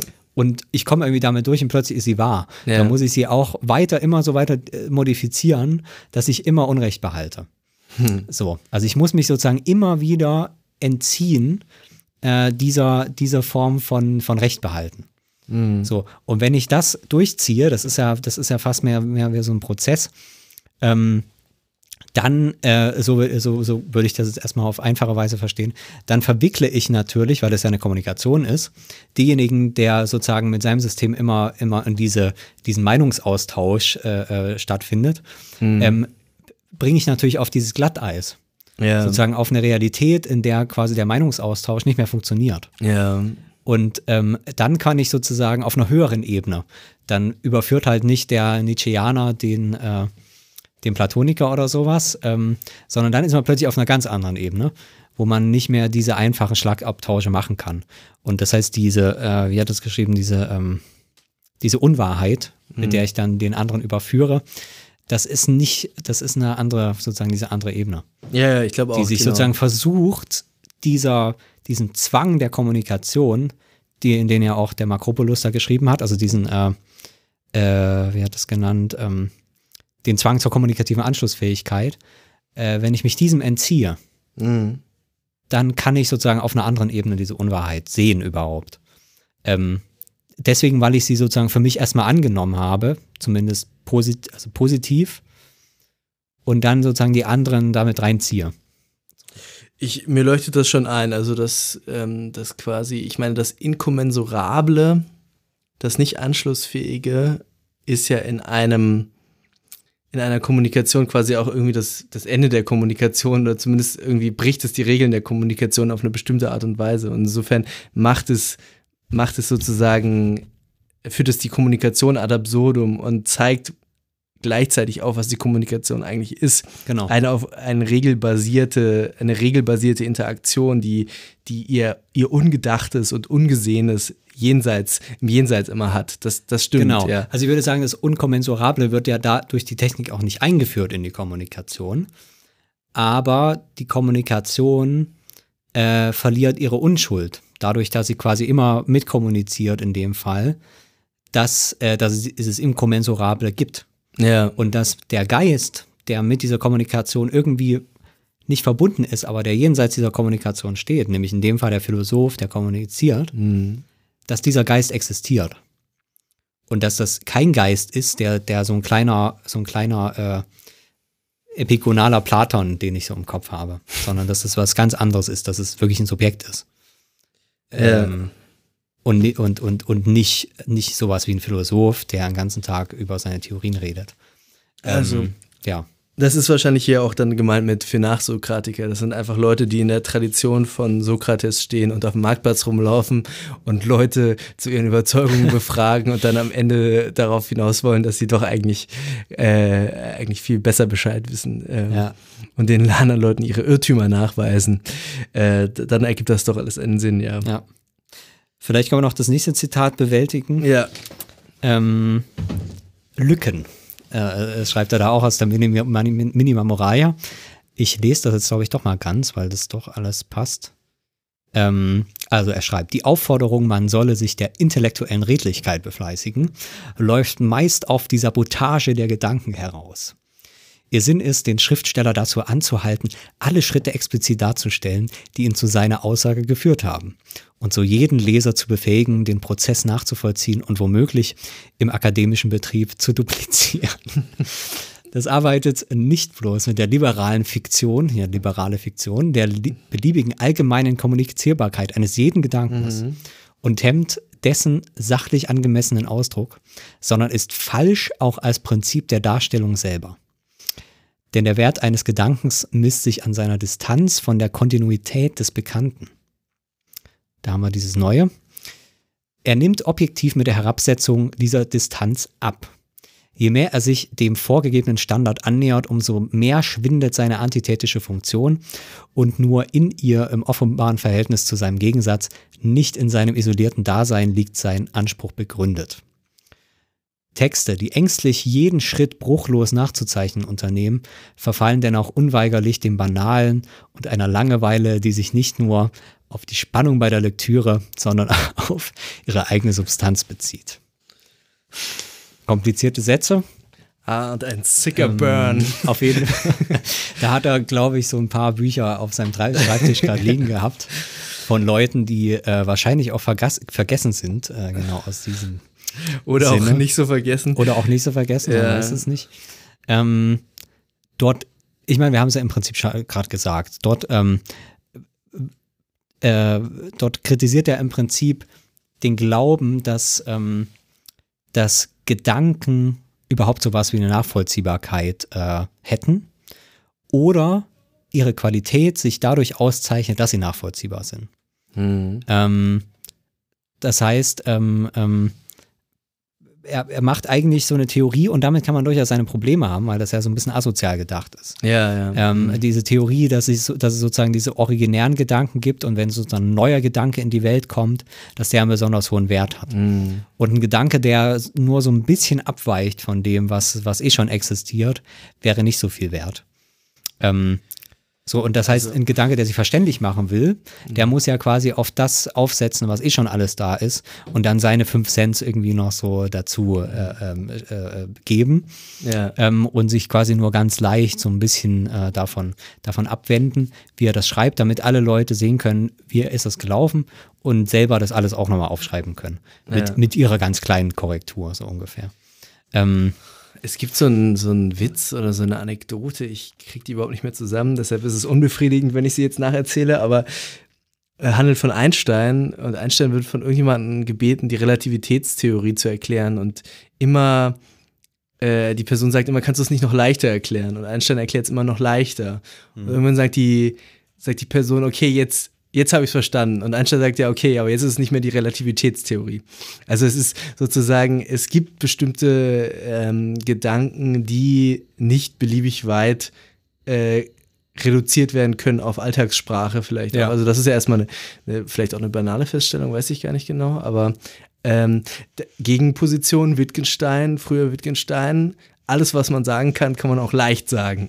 Mhm. Also es gibt auch philosophische, totale philosophische Gegenprogramme. Ich habe auch mal eine Zeit lang gedacht, man kann alles sagen, weil man kann alles auch leichter sagen, man braucht nur mehr Worte.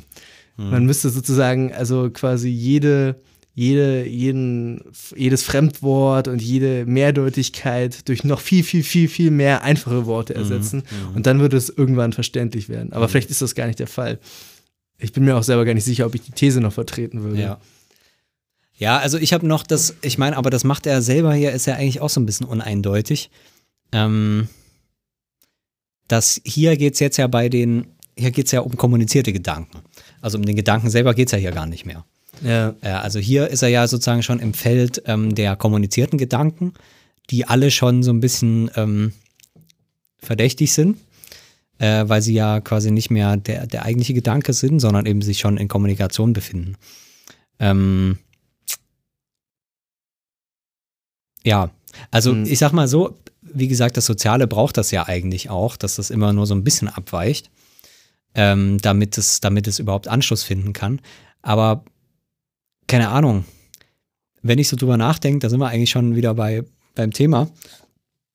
Ähm, denk in dem Moment, wo ich, wo ich sozusagen darüber nachdenke, es setzt sich sozusagen immer das durch, was nur so ein bisschen abweicht von dem, mm. weil ansonsten ist das unverständlich und so weiter. Ja. Denke ich ja selber schon genau in diesem modernistischen Kontext. Ja. So. Also das heißt, was waren zum Beispiel große Gedanken der Weltgeschichte? Zum Beispiel ähm, die, der, äh, der, der Tod des Christus am Kreuz. Hm. Der christliche Gedanke. Mhm. Dass quasi ein Gott anders als alle Götter der gesamten Menschheitsgeschichte sich dazu entschieden hat, seinen Sohn, erstens, dass dieser Gott Mensch geworden ist und dieser Mensch gewordene Gott sterben muss für sich selbst und für die Menschheit. Mhm. So, das ist, das ist ein Gedanke, ähm, der im, äh, das mögen jetzt irgendwelche Historiker dann ähm, sozusagen widerlegen wollen, aber der erstmal nicht auf Verständlichkeit sozusagen getrimmt wurde. So. Allerdings. Sondern das war einfach. Wie war das nochmal mit der Dreieinigkeit? so, sondern der sozusagen eine vollkommen, eigentlich eine vollkommen jenseitige Idee. Ist Jesus so. ein Halbgott jetzt, wie Herkules? Ja, genau, genau, genau, so eine Art. Wie gesagt, Historiker werden das wahrscheinlich alles, alles widerlegen wollen und sagen, ja, das war so, der war so eine Art Halbgott und die Leute haben damals an Halbgötter gedacht und so weiter. Ja. Aber dadurch ist der Gedanke nicht wirklich beschrieben, mhm. dass man sagt, ähm, ja, ja, das war so eine, so eine Mischung von dem und dem und äh, so, damit, damit ist der Gedanke ja nicht, also das, das, das funktioniert noch nicht so. Mhm. Ähm, also vielleicht, also es ist jetzt ein bisschen weit hergeholtes Beispiel, aber ähm, so, äh, also, also, sozusagen Gedanken immer darauf, äh, also jetzt mit Adorno gedacht, Gedanken immer darauf zurückzuführen, sind sie verständlich in dem Sinne, schließen sie an alles Mögliche an, was es hier gibt. Also er hat ja auch ähm, dieses, ähm, das ist schon das nächste, was äh, da sehr interessant war, diese äh, liberale Fiktion mhm. der beliebigen allgemeinen Kommunizierbarkeit eines jeden Gedankens. Ja. Das ist ja auch das, das Makropolis-Thema, ne? Also mhm. das ist quasi diese Massenkultur, einfach alles, was es irgendwie gibt, behauptet, das könnten wir halt jetzt alles ähm, in die Zeitung schreiben. Ja. Wir können jetzt über jeden Gedanken einen Film machen. Ja. Wir können über alles mal eine Radiosendung machen. Ähm, so. Äh, das, das ist ja auch schon verrückt eigentlich. Das funktioniert ja auch schon nicht so. Hm. Also manche Gedanken sind ja, sind ja viel rätselhafter. Ich glaube, es gibt auch so ein Zitat von Adorno. Ähm, es ist meine Überzeugung, dass die besten Gedanken die sind, die wir nicht vollständig verstanden haben. Hm. So ungefähr in dem Sinn. Da frage ich mich dann allerdings immer, was heißt das phänomenologisch eigentlich? Was ist eigentlich ein Gedanke, den ich nicht verstanden habe? Und also zumindest für einen Großteil der Philosophiegeschichte gilt das eher nicht als ein hochwertiger Gedanke. Ja, ich würde äh, halt sagen, da wird dann der Übergang zur Kunst fließend. Also ja, Kunst ja. funktioniert ja eigentlich genau das so. Stimmt, ja. Ein großes Kunstwerk zeichnet sich ja schon für den Künstler aus. Ja. Und ich würde sagen, das ist auch als Künstler ist das schon so ein ähm, Qualitätsmerkmal. Mhm. Wenn man anfängt, an einem Werk zu arbeiten und das vielleicht auch schon zu einer Veränderung zu führen, wenn man sozusagen auf eine unerklärliche Weise das Gefühl hat, also okay, das ist schon Werkedanke, dass das, dass das dann verendet ist und so weiter, aber dass man irgendwas sozusagen geschaffen hat, was, ähm, was quasi äh, eine eigene Realität hat, so eine Art, ähm, also in dem Fall ist es kein Gedanke, ne, sondern eben als Werk, was objektiviert ist. Ja. Und was ich auch objektiviert habe und was da steht und gültig ist, mhm. aber von dem ich nicht weiß, was, was ist da überhaupt gültig. Mhm. Also das sozusagen die Form, das Ding, was an der Wand hängt, ist natürlich gültig als, als bemalte Leinwand. Aber das, was das Ding ist, das weiß man eigentlich selbst nicht. Und mhm. dann kann man sich quasi, dann ist das sozusagen der, das, die Arbeit an dem Werk ist quasi so eine Art Einlassen auf das, was da, was da entsteht. Ja. Also das ist ja auch so ein, so kann man ja auch künstlerische Prozesse beschreiben. Ähm, aber man weiß nicht, wo, wo, wo sich das hinführt. Und dass sich das Werk am Ende einem selbst offenbaren wird, das kann man erst recht nicht äh, ähm, behaupten. Ähm, und die Größe zeichnet sich natürlich auch gerade durch dieses ähm, sozusagen ähm, überwirkliche geradezu aus. Ähm, und große Kunstwerke zeichnen sich auch dazu aus, dass sie, dass sie aus irgendeinem unerfindlichen Grund quasi äh, unverständlich sind. Da hast du jetzt eigentlich quasi auch Adornos ästhetische Theorie äh, wieder, wieder eingeführt. Ja. ja. Also das ist, ist glaube ich, dann bei ihm auch wirklich der Punkt, dass die, die echten Kunstwerke eben dieses nicht identische ähm, irgendwie äh, und das nicht kommensurable eben äh, einem vor Augen führen oder so. Ich habe damit dann auch manchmal einen auch verwickeln mhm. und dem eine eigene Realität geben, weil diese Form, dass unsere Wirklichkeit eigentlich so ist, das äh, macht quasi diese moderne Massenkultur äh, durch die, sozusagen ihre kommunikativen Zwang, diese, dieser Zwang zur Verständlichmachung, ja. macht das permanent unsichtbar. Ja. Ähm, und äh, am Ende glaubt man wirklich so, dass die Welt so funktionieren würde.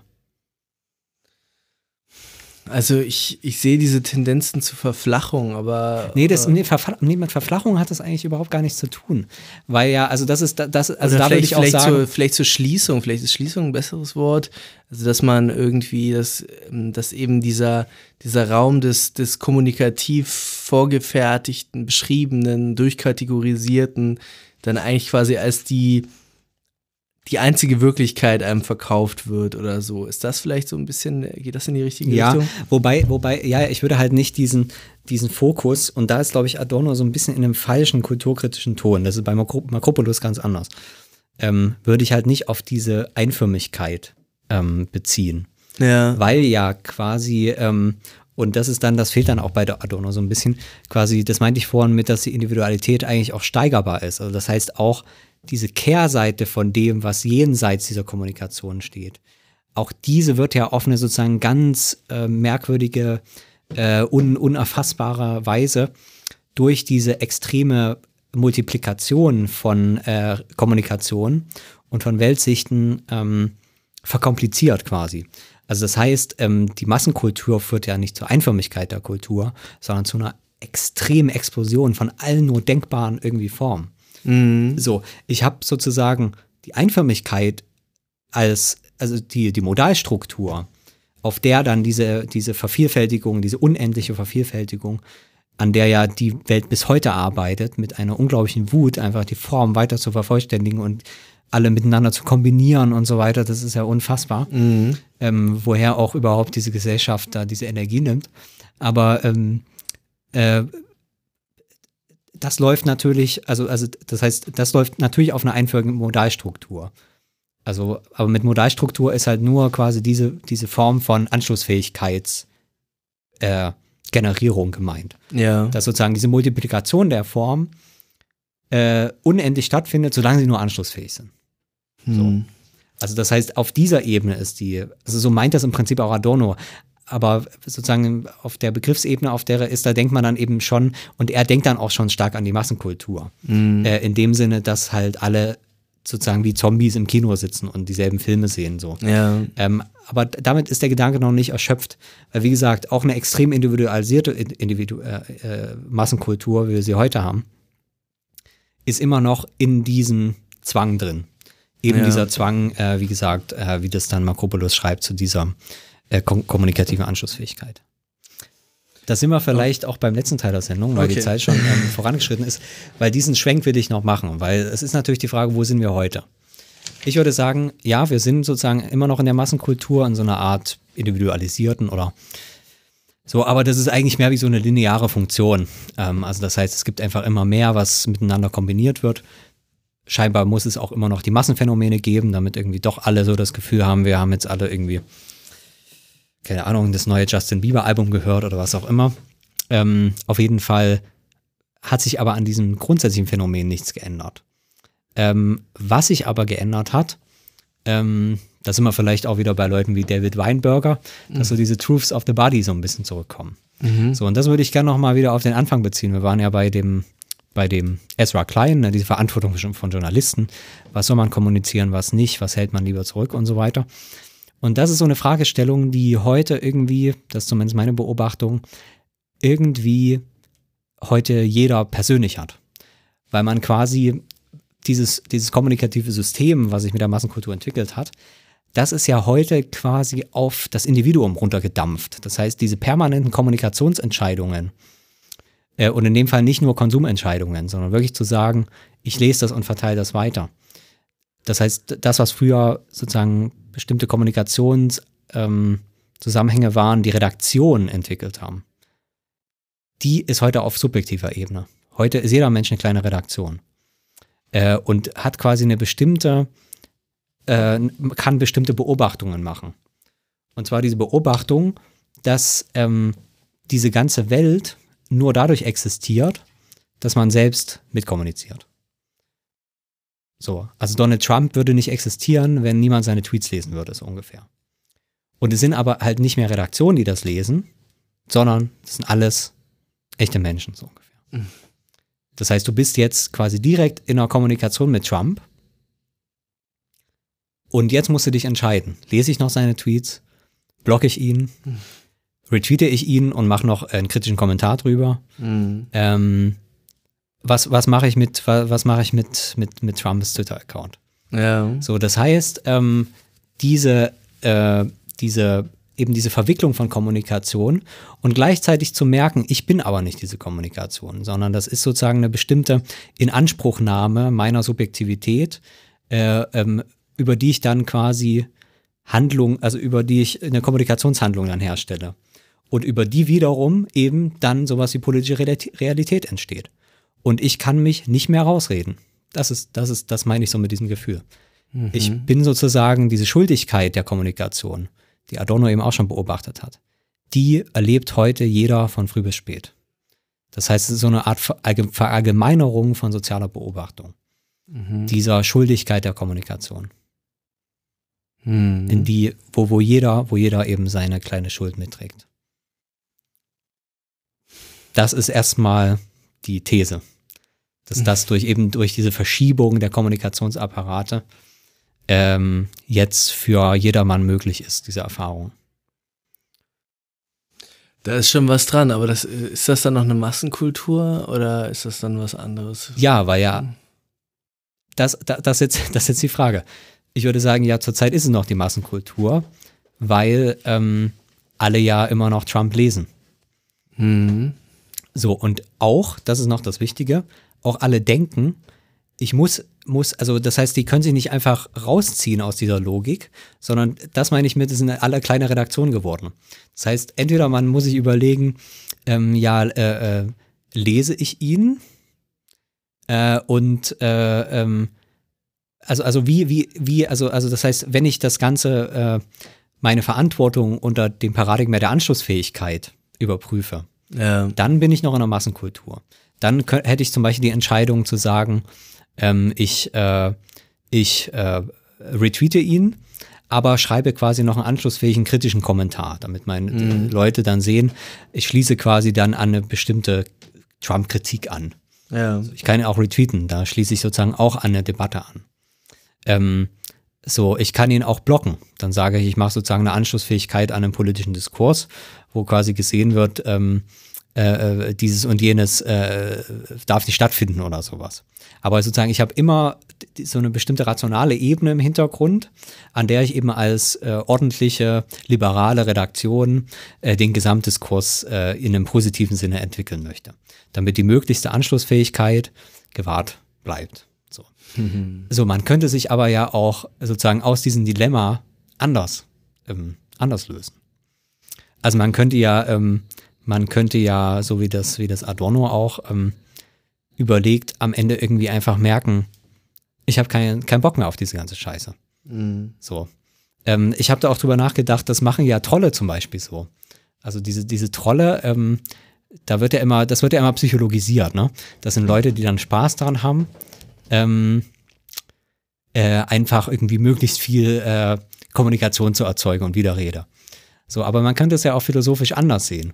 Also, dass, dass sich sozusagen der Troll einfach aus diesem Verständniszusammenhang löst und quasi diese, diese letzten Endes eben genau diese, ähm, dass Kommunikation halt nicht auf dieser Verständigungsebene, auf diese zu reduzieren ist, auf diese liberale Fiktion, wie das Adorno nennt. Ja. Ähm, das, das sozusagen als eine Art Auftrag zu verstehen und dadurch sicher auch einen Lustgewinn um zu haben, aber darauf ist nicht reduzierbar.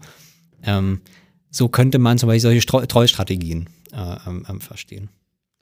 Ähm, genau. Ich habe auch, also in diesem Kontext, und das wird jetzt ein bisschen beliebig, aber sozusagen, hm. das war so der Hintergrund. In diesem Kontext habe ich eben zum Beispiel auch drüber nachgedacht, über diese, äh, über diese Fridays for Future Sache. Wo plötzlich eine politische Position daherkommt und sagt, wer äh, diese Fakten nicht anerkennt, mit dem reden wir einfach nicht mehr. Tschüss. So. Das ist, finde ich, so eine Art schon von politischer Position, die, äh, die in diesem Kontext, also vielleicht nicht darauf reduzierbar ist, aber so dieses Gefühl, ich habe einfach keinen Bock mehr mit Leuten zu reden, mit denen ich nichts anfangen kann, mhm. äh, weil, sie, weil sie politisch quasi nichts beitragen. So, und jetzt sozusagen dieser liberalen Fiktion noch nachzuhängen, dass ich mit diesen Leuten reden muss, um Anschlussfähigkeit weiter zu gewahren, wie so eine PA-Abteilung, äh, die selbst irgendwelchen Arschlöchern, die da hinschicken, ihr seid alle scheiße, noch eine freundliche Mail zurückschreiben, mhm. danke, wir haben das aufgenommen und so weiter. Warum soll ich so eine sinnlose PR-Abteilung für die Welt sein? So, dieses Gefühl, äh, und ich glaube, dass das auch schon, sage ich, sag ich mal, auch gerade bei jungen Leuten, die diese Webwelt so ein bisschen mehr kennen, genau diese Erfahrung gemacht hat, dass man immer mit allen kommunizieren kann und dass das auch so funktioniert, aber dass es einfach keinen Sinn macht, dass es sozusagen die vollständige, die Souveränität vollständig abgegeben wird. Mhm. So, und jetzt wird sozusagen die Souveränität wieder dadurch äh, zumindest erstmal erlangt, dass man sagt, ich rede nicht mehr mit euch. So war das auch in diesem YouTube-Video von, von Rezo und diesen Leuten. Irgendwie gegen die CDU dann. Äh, ja, hier mit, mit äh, was war das dann? Also ihr habt euch jetzt irgendwie keine Freunde gemacht und jetzt hört der Spaß auf oder sowas. Das ist halt auch genau so eine Ansage. So, äh, das ist, oder wie in diesem Video äh, äh, von, von diesem Tonsteine-Scherbentypen, der irgendwie dann sagt, ja, hier dieses ganze System, ich habe keinen Bock mehr und deswegen nehme ich jetzt dieses Beil und sag jetzt diesen Tisch. so, so das, das ist, das ist, sage ich mal, so ein bisschen dieser Gestus. Ähm, der finde ich, der sozusagen dieses Ausbrechen irgendwie so hat. Mhm. An diesem Beispiel von diesem Beil finde ich, kann man gut sehen, dass Gewalt auch so eine Methode ist. Ne? Ja. Weil ähm, äh, auch, auch so Amokläufer, wenn du dir diese, das psychologisch so anguckst, ist das meistens so. Dass sie quasi vollständig, äh, also dass sie natürlich in dieser hyperkommunikativen Welt leben, aber sich selbst eigentlich sozusagen nicht äh, verständlich machen können. Und das Einzige, was diese Welt sozusagen diesen Leuten anzubieten hat, geh zum Therapeuten, weil dort kannst du dich dann ver verständlich machen. Mhm. Musst dein ganzes Leben verständlich machen und du wirst sozusagen noch viel, viel schlimmer in diesen ganzen Kommunikationskontext äh, mit Gesprächstherapie mhm. und so mhm. weiter. Ist es sozusagen dann die, die eigentlich totale Vernichtung dieser Individualität dieser Leute, wenn man sagt, mach eine Gesprächstherapie. So, und dann ist quasi das Einzige, womit diese Freiheit äh, wieder erlangt werden kann, ist durch Gewalt. Und zwar durch eine Gewalt, eben das ist das Interessante am Amoklauf, die sinnlos ist. Das ist auch das absolut Konstitutive. Das heißt, es ist keine Gewalt, die irgendeine Message senden will. Mhm. Das wird dann immer so interpretiert, ne? Ja, der will irgendwie, schreit nach Aufmerksamkeit, bla bla bla. Eigentlich geht es, glaube ich, um dieses, ähm, das ist jetzt so schon sehr französisch poststrukturalistisch assoziativ, aber eigentlich geht es um diese absolute Sinnlosigkeit, dass eben so ein Amoklauf, der kommuniziert nichts. Mhm. Da gibt es auch nicht, da gibt es nichts zu interpretieren, da gibt es nichts zu kommunizieren. Man kann sich auch eine sehr kommunikative Gewalt äh, äh sozusagen ausdenken. Mhm. Aber der Amoklauf ist, ist kein kommunikativer Akt. Also mhm. da gibt es natürlich auch Gegenbeispiele, da, zum Beispiel diese rechtsradikalen ähm, Amokläufer, die wir jetzt in letzter Zeit hatten, die dann teilweise auch irgendwelche Manifeste noch äh, hinterher ja, ja, ich mein, ja. so. Oder, oder der, den in, äh, in Neuseeland, der, der mit, mit YouTube-Kamera äh, die Moslems, äh, die, die, pardon, die, die Moscheen angegriffen hat und äh, ähm, da quasi Livestream äh, von seinen Tötungen ähm, äh, äh, ins Internet kommuniziert hat. Also ja, ja, aber, aber das meine ich, aber das meine ich aber nicht mit Kommunikation. Ich meine ja, diese, diese Versuch der Verständlichmachung ja. und sozusagen einfach diese, diese völlig sinnlose okay. Gewalt dann wiederum ins System. Da ist man bei mhm. äh, Natural Born Killers zum Beispiel. Mhm. Das ist ja genau dort das, dieselbe Idee, dass sie halt auf dem allerheftigsten äh, äh, Tötungs äh, ähm, äh, Zug, Amoklauf durchs ganze Land rennen und diesen Kameramann dabei haben, der das alles filmt. Ja. Und das System das natürlich unglaublich abfeiert, weil das ist das beste Programm, mhm. was man sich überhaupt vorstellen kann. Ja. Und dann aber sozusagen in dem Film es eigentlich darum geht, durch diese Hyperkommunikation das System selbst zu füttern und dadurch irgendwann diese ganze Kommunikation zu sprengen, indem man es sozusagen mit sich selbst füttert und dieser ganzen Sinnlosigkeit, die, die die quasi dadurch sichtbar dann gemacht wird. Ähm, oder die nicht sichtbar mhm. gemacht wird, aber die sozusagen auf eine negative Weise zurück ins System geführt wird und dadurch das gesprengt wird. Ähm, das ist ja, ja, dort zum Beispiel schon so ein bisschen die Idee. Ähm, das, das, ist eine ganz interessante äh, Lesart. Ich, ich habe jetzt auch gerade bei der Gewalt nochmal an, an eben an Terror gedacht und auch da habe ich äh, gedacht, das ist ja auch eigentlich, ja, du, wie du es ja auch selbst geschrieben hast, äh, gerade hochkommunikativ auch. Es ist aber vielleicht jetzt nicht im selben Maße anschlussfähig. Ich weiß nicht genau. Vielleicht mhm. ist es gerade nicht anschlussfähig. Ja, Terror ist vielleicht noch so ein bisschen was. Ich glaube, dort würde man eher das anders formulieren und sagen, das ist eine Parallelkommunikation. Also auch ein äh, eine Manifest ist eine Parallelkommunikation. Das heißt, du hast den Terrorakt selbst, die Gewaltaktion ja. und du hast die politische Kommunikation, die damit verbunden mhm. wird. Aber ich würde sagen, ähm, sozusagen das Schlimme an diesem, an diesem Gewaltakt ist eigentlich äh, auch da wiederum, dass, ähm, dass da jemand sich entschieden hat, nicht zu kommunizieren. Ja. Und das heißt, eigentlich wird sozusagen, äh, sozusagen dieser Schock der Nichtkommunikation wird quasi nur genutzt, um ihn dann auf eine künstliche Weise mit dem anderen Diskurs wiederum zu verbinden. Mhm. Ähm, so, so würde ich, glaube ich, würde ich das dann eher beschreiben. Ähm, aber der, dieser Akt selber, der lebt halt wirklich davon. Also das Schlimme ist so, also das Schlimme ist natürlich auch das Moralische und so weiter, aber dass du eine Gesellschaft damit erschüttern kannst, das liegt daran, dass einfach jemand sagt, ich mache mich nicht mehr verständlich. Das heißt, ich gehe nicht mehr zur Wahl. Ich mache keine, keine, keine Videos mehr im Internet, wo ich mhm. sage, wie schlimm die BRD ist. Man hat ja hundert Millionen Möglichkeiten, sich verständlich zu machen. Im schlimmsten Fall kann man immer noch zum Therapeuten gehen. Und dort ist aber jemand, der sozusagen nicht mehr kommuniziert. Ja. Ähm, Und äh, genau. Also es ist es steckt da schon was drin irgendwie. Ja, also ähm, äh, ich habe, ich, ich, lese ja, ja ähm, äh, das ist ja noch, soll ja auch eine Sammlung sein. Ähm, Trump ist genauso ein Typ. Ne? Trump macht deswegen so einen Spaß, weil das ist jemand, der sich von diesem Ding, dass ein erfolgreicher Präsidentschaftskandidat, dass der mit allen reden muss, dass der immer schon Interviews geben muss, der hat damit einfach Schluss gemacht. Mhm. Der hat halt quasi die liberale Presse, das heißt eben eine Presse, die darauf angelegt ist, dass alle am Ende mit allen reden sagt er einfach, alles Bullshit, ich rede nicht mehr mit euch. Ihr dürft nicht mehr an meine Pressekonferenz. Ich schmeiß euch einfach raus. Es ist mir scheißegal, was ihr erzählt. Ihr könnt Interviews machen, wie ihr wollt. Ich gebe euch kein Interview. Ähm, ich sende quasi nur noch. Ähm, aber mir ist auch egal, ob jemand antwortet. Ich twitter, twitter, twitter. So, das ist sozusagen so diese absolute Scheißegalhaltung. Mhm. Und das ist, finde ich, unabhängig von diesen ganzen politischen Fragen, absolut imponierend. Ähm, und, das, und das macht auch Spaß, weil das quasi an dieser Stelle dieser liberalen Fiktion, ich nehme jetzt nochmal den Begriff von Adorno, ähm, quasi den Riegel vorschiebt und sagt, Kommunikation ist eigentlich sozusagen eine große Lüge. Ähm, und äh, das hat auch sozusagen mit echter Politik hat nicht unbedingt was damit zu tun, dass alle mit allen kommunizieren. Und das ist auch in dieser, sozusagen in dieser grundsätzlichen Erfahrung, die man selbst macht in diesen sozialen Medien, wie sinnlos dieser Meinungsaustausch da ist, wie sinnlos diese ganze Kommunikation ist. Äh, äh, hat, glaube ich, was auch damit zu tun. Habeck hat sich auch abgemeldet von, von Twitter. so, ich glaube, das sind, das sind so, so Aktionen, die dadurch auch eine gewisse Kraft entwickeln können, weil wir das selber so erleben. Diese ganzen Meinungsdebatten im Internet, wie sinnlos das alles ist. So, und dass Politik nicht bedeutet, dass ich im Internet einfach 100.000 Leute erkläre, wie irgendwelche Sachen zu sein sind und noch glaube, ich habe die Pflicht, weil ich ein besonders guter Bürger wäre, wenn ich besonders viel kommuniziere und andere Leute davon überzeuge von meiner Meinung.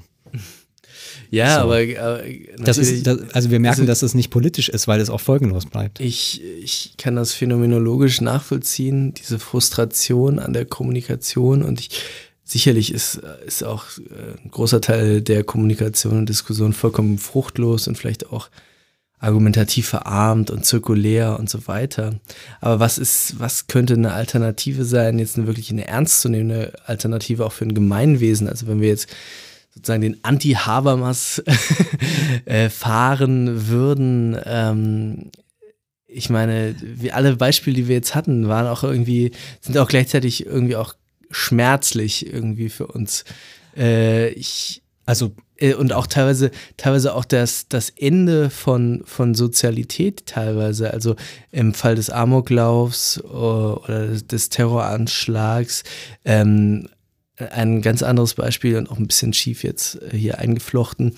Äh, in, in, in Bartleby the Scrivener von Melville gibt es ja diese Geschichte von diesem Buchhalter, der irgendwo angestellt wird und irgendwann anfängt, ähm, sich zu weigern, seine Aufgaben zu, äh, zu erfüllen. Und immer, wenn er gefragt wird, könntest du das bitte machen, sagt er immer, I'd prefer not to. Ja, ja, ja. Und irgendwann hört er auch auf zu sprechen und mhm. stirbt dann halt äh, alleine im, im, im, Irrenhaus oder im Gefängnis. Ich bin Wie Nietzsche, ja. Habe es mir nicht ganz sehe genau. Nietzsche nach seinem äh, Turiner Zusammenbruch hat natürlich auch äh, geschwiegen, dann für den Rest seines Lebens äh, noch angeblich gesagt, Mutter, ich bin dumm, aber ansonsten genau. nicht, nicht mehr viel.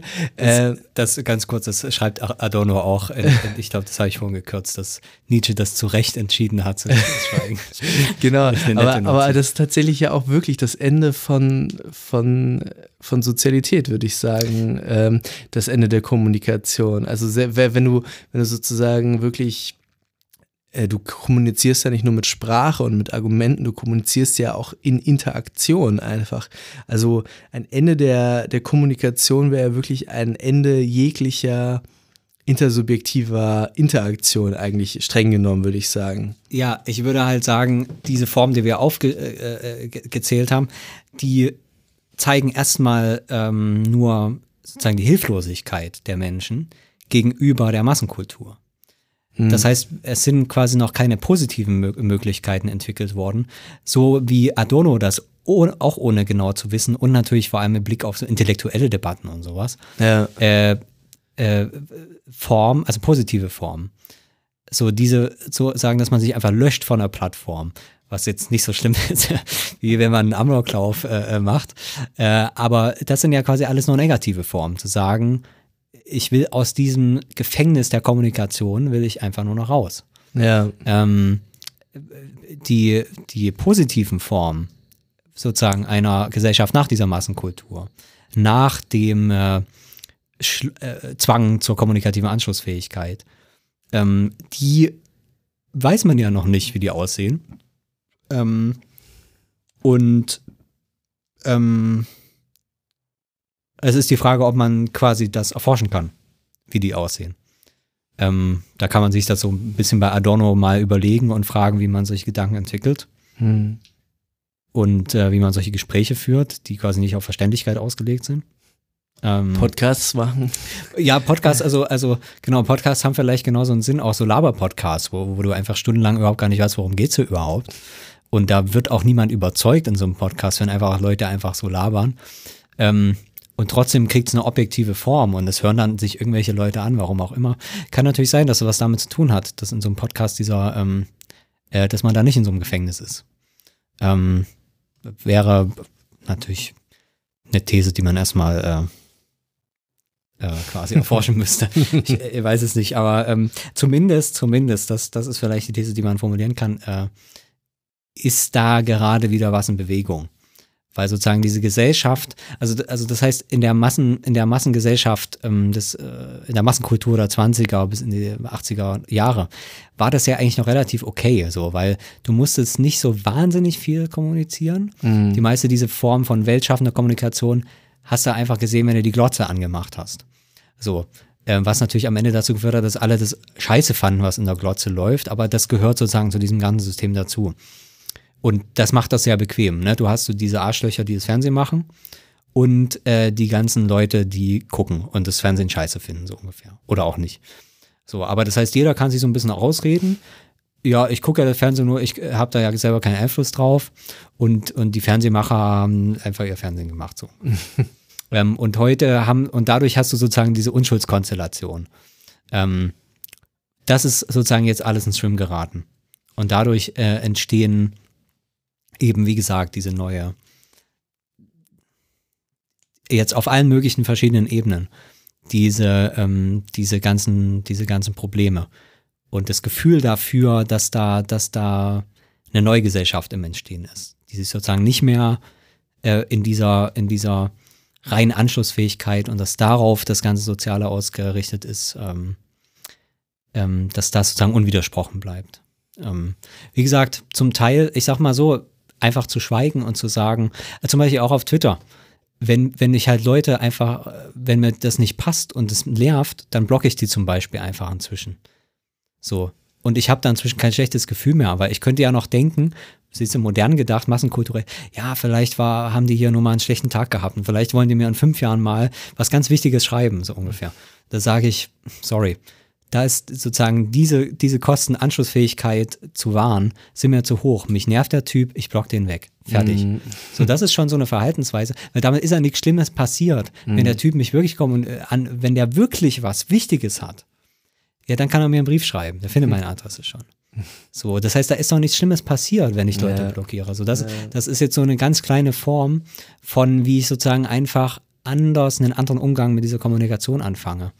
Ähm, und wie gesagt, Leute erstmal einfach zu blockieren ähm, oder Fridays for Future mäßig zu sagen, ich diskutiere mich nicht mit dir, ähm, ich mache, mache auch kein Interview oder ich gebe dir ein Interview, aber gebe dir keine richtigen Antworten, so wie Trump das macht.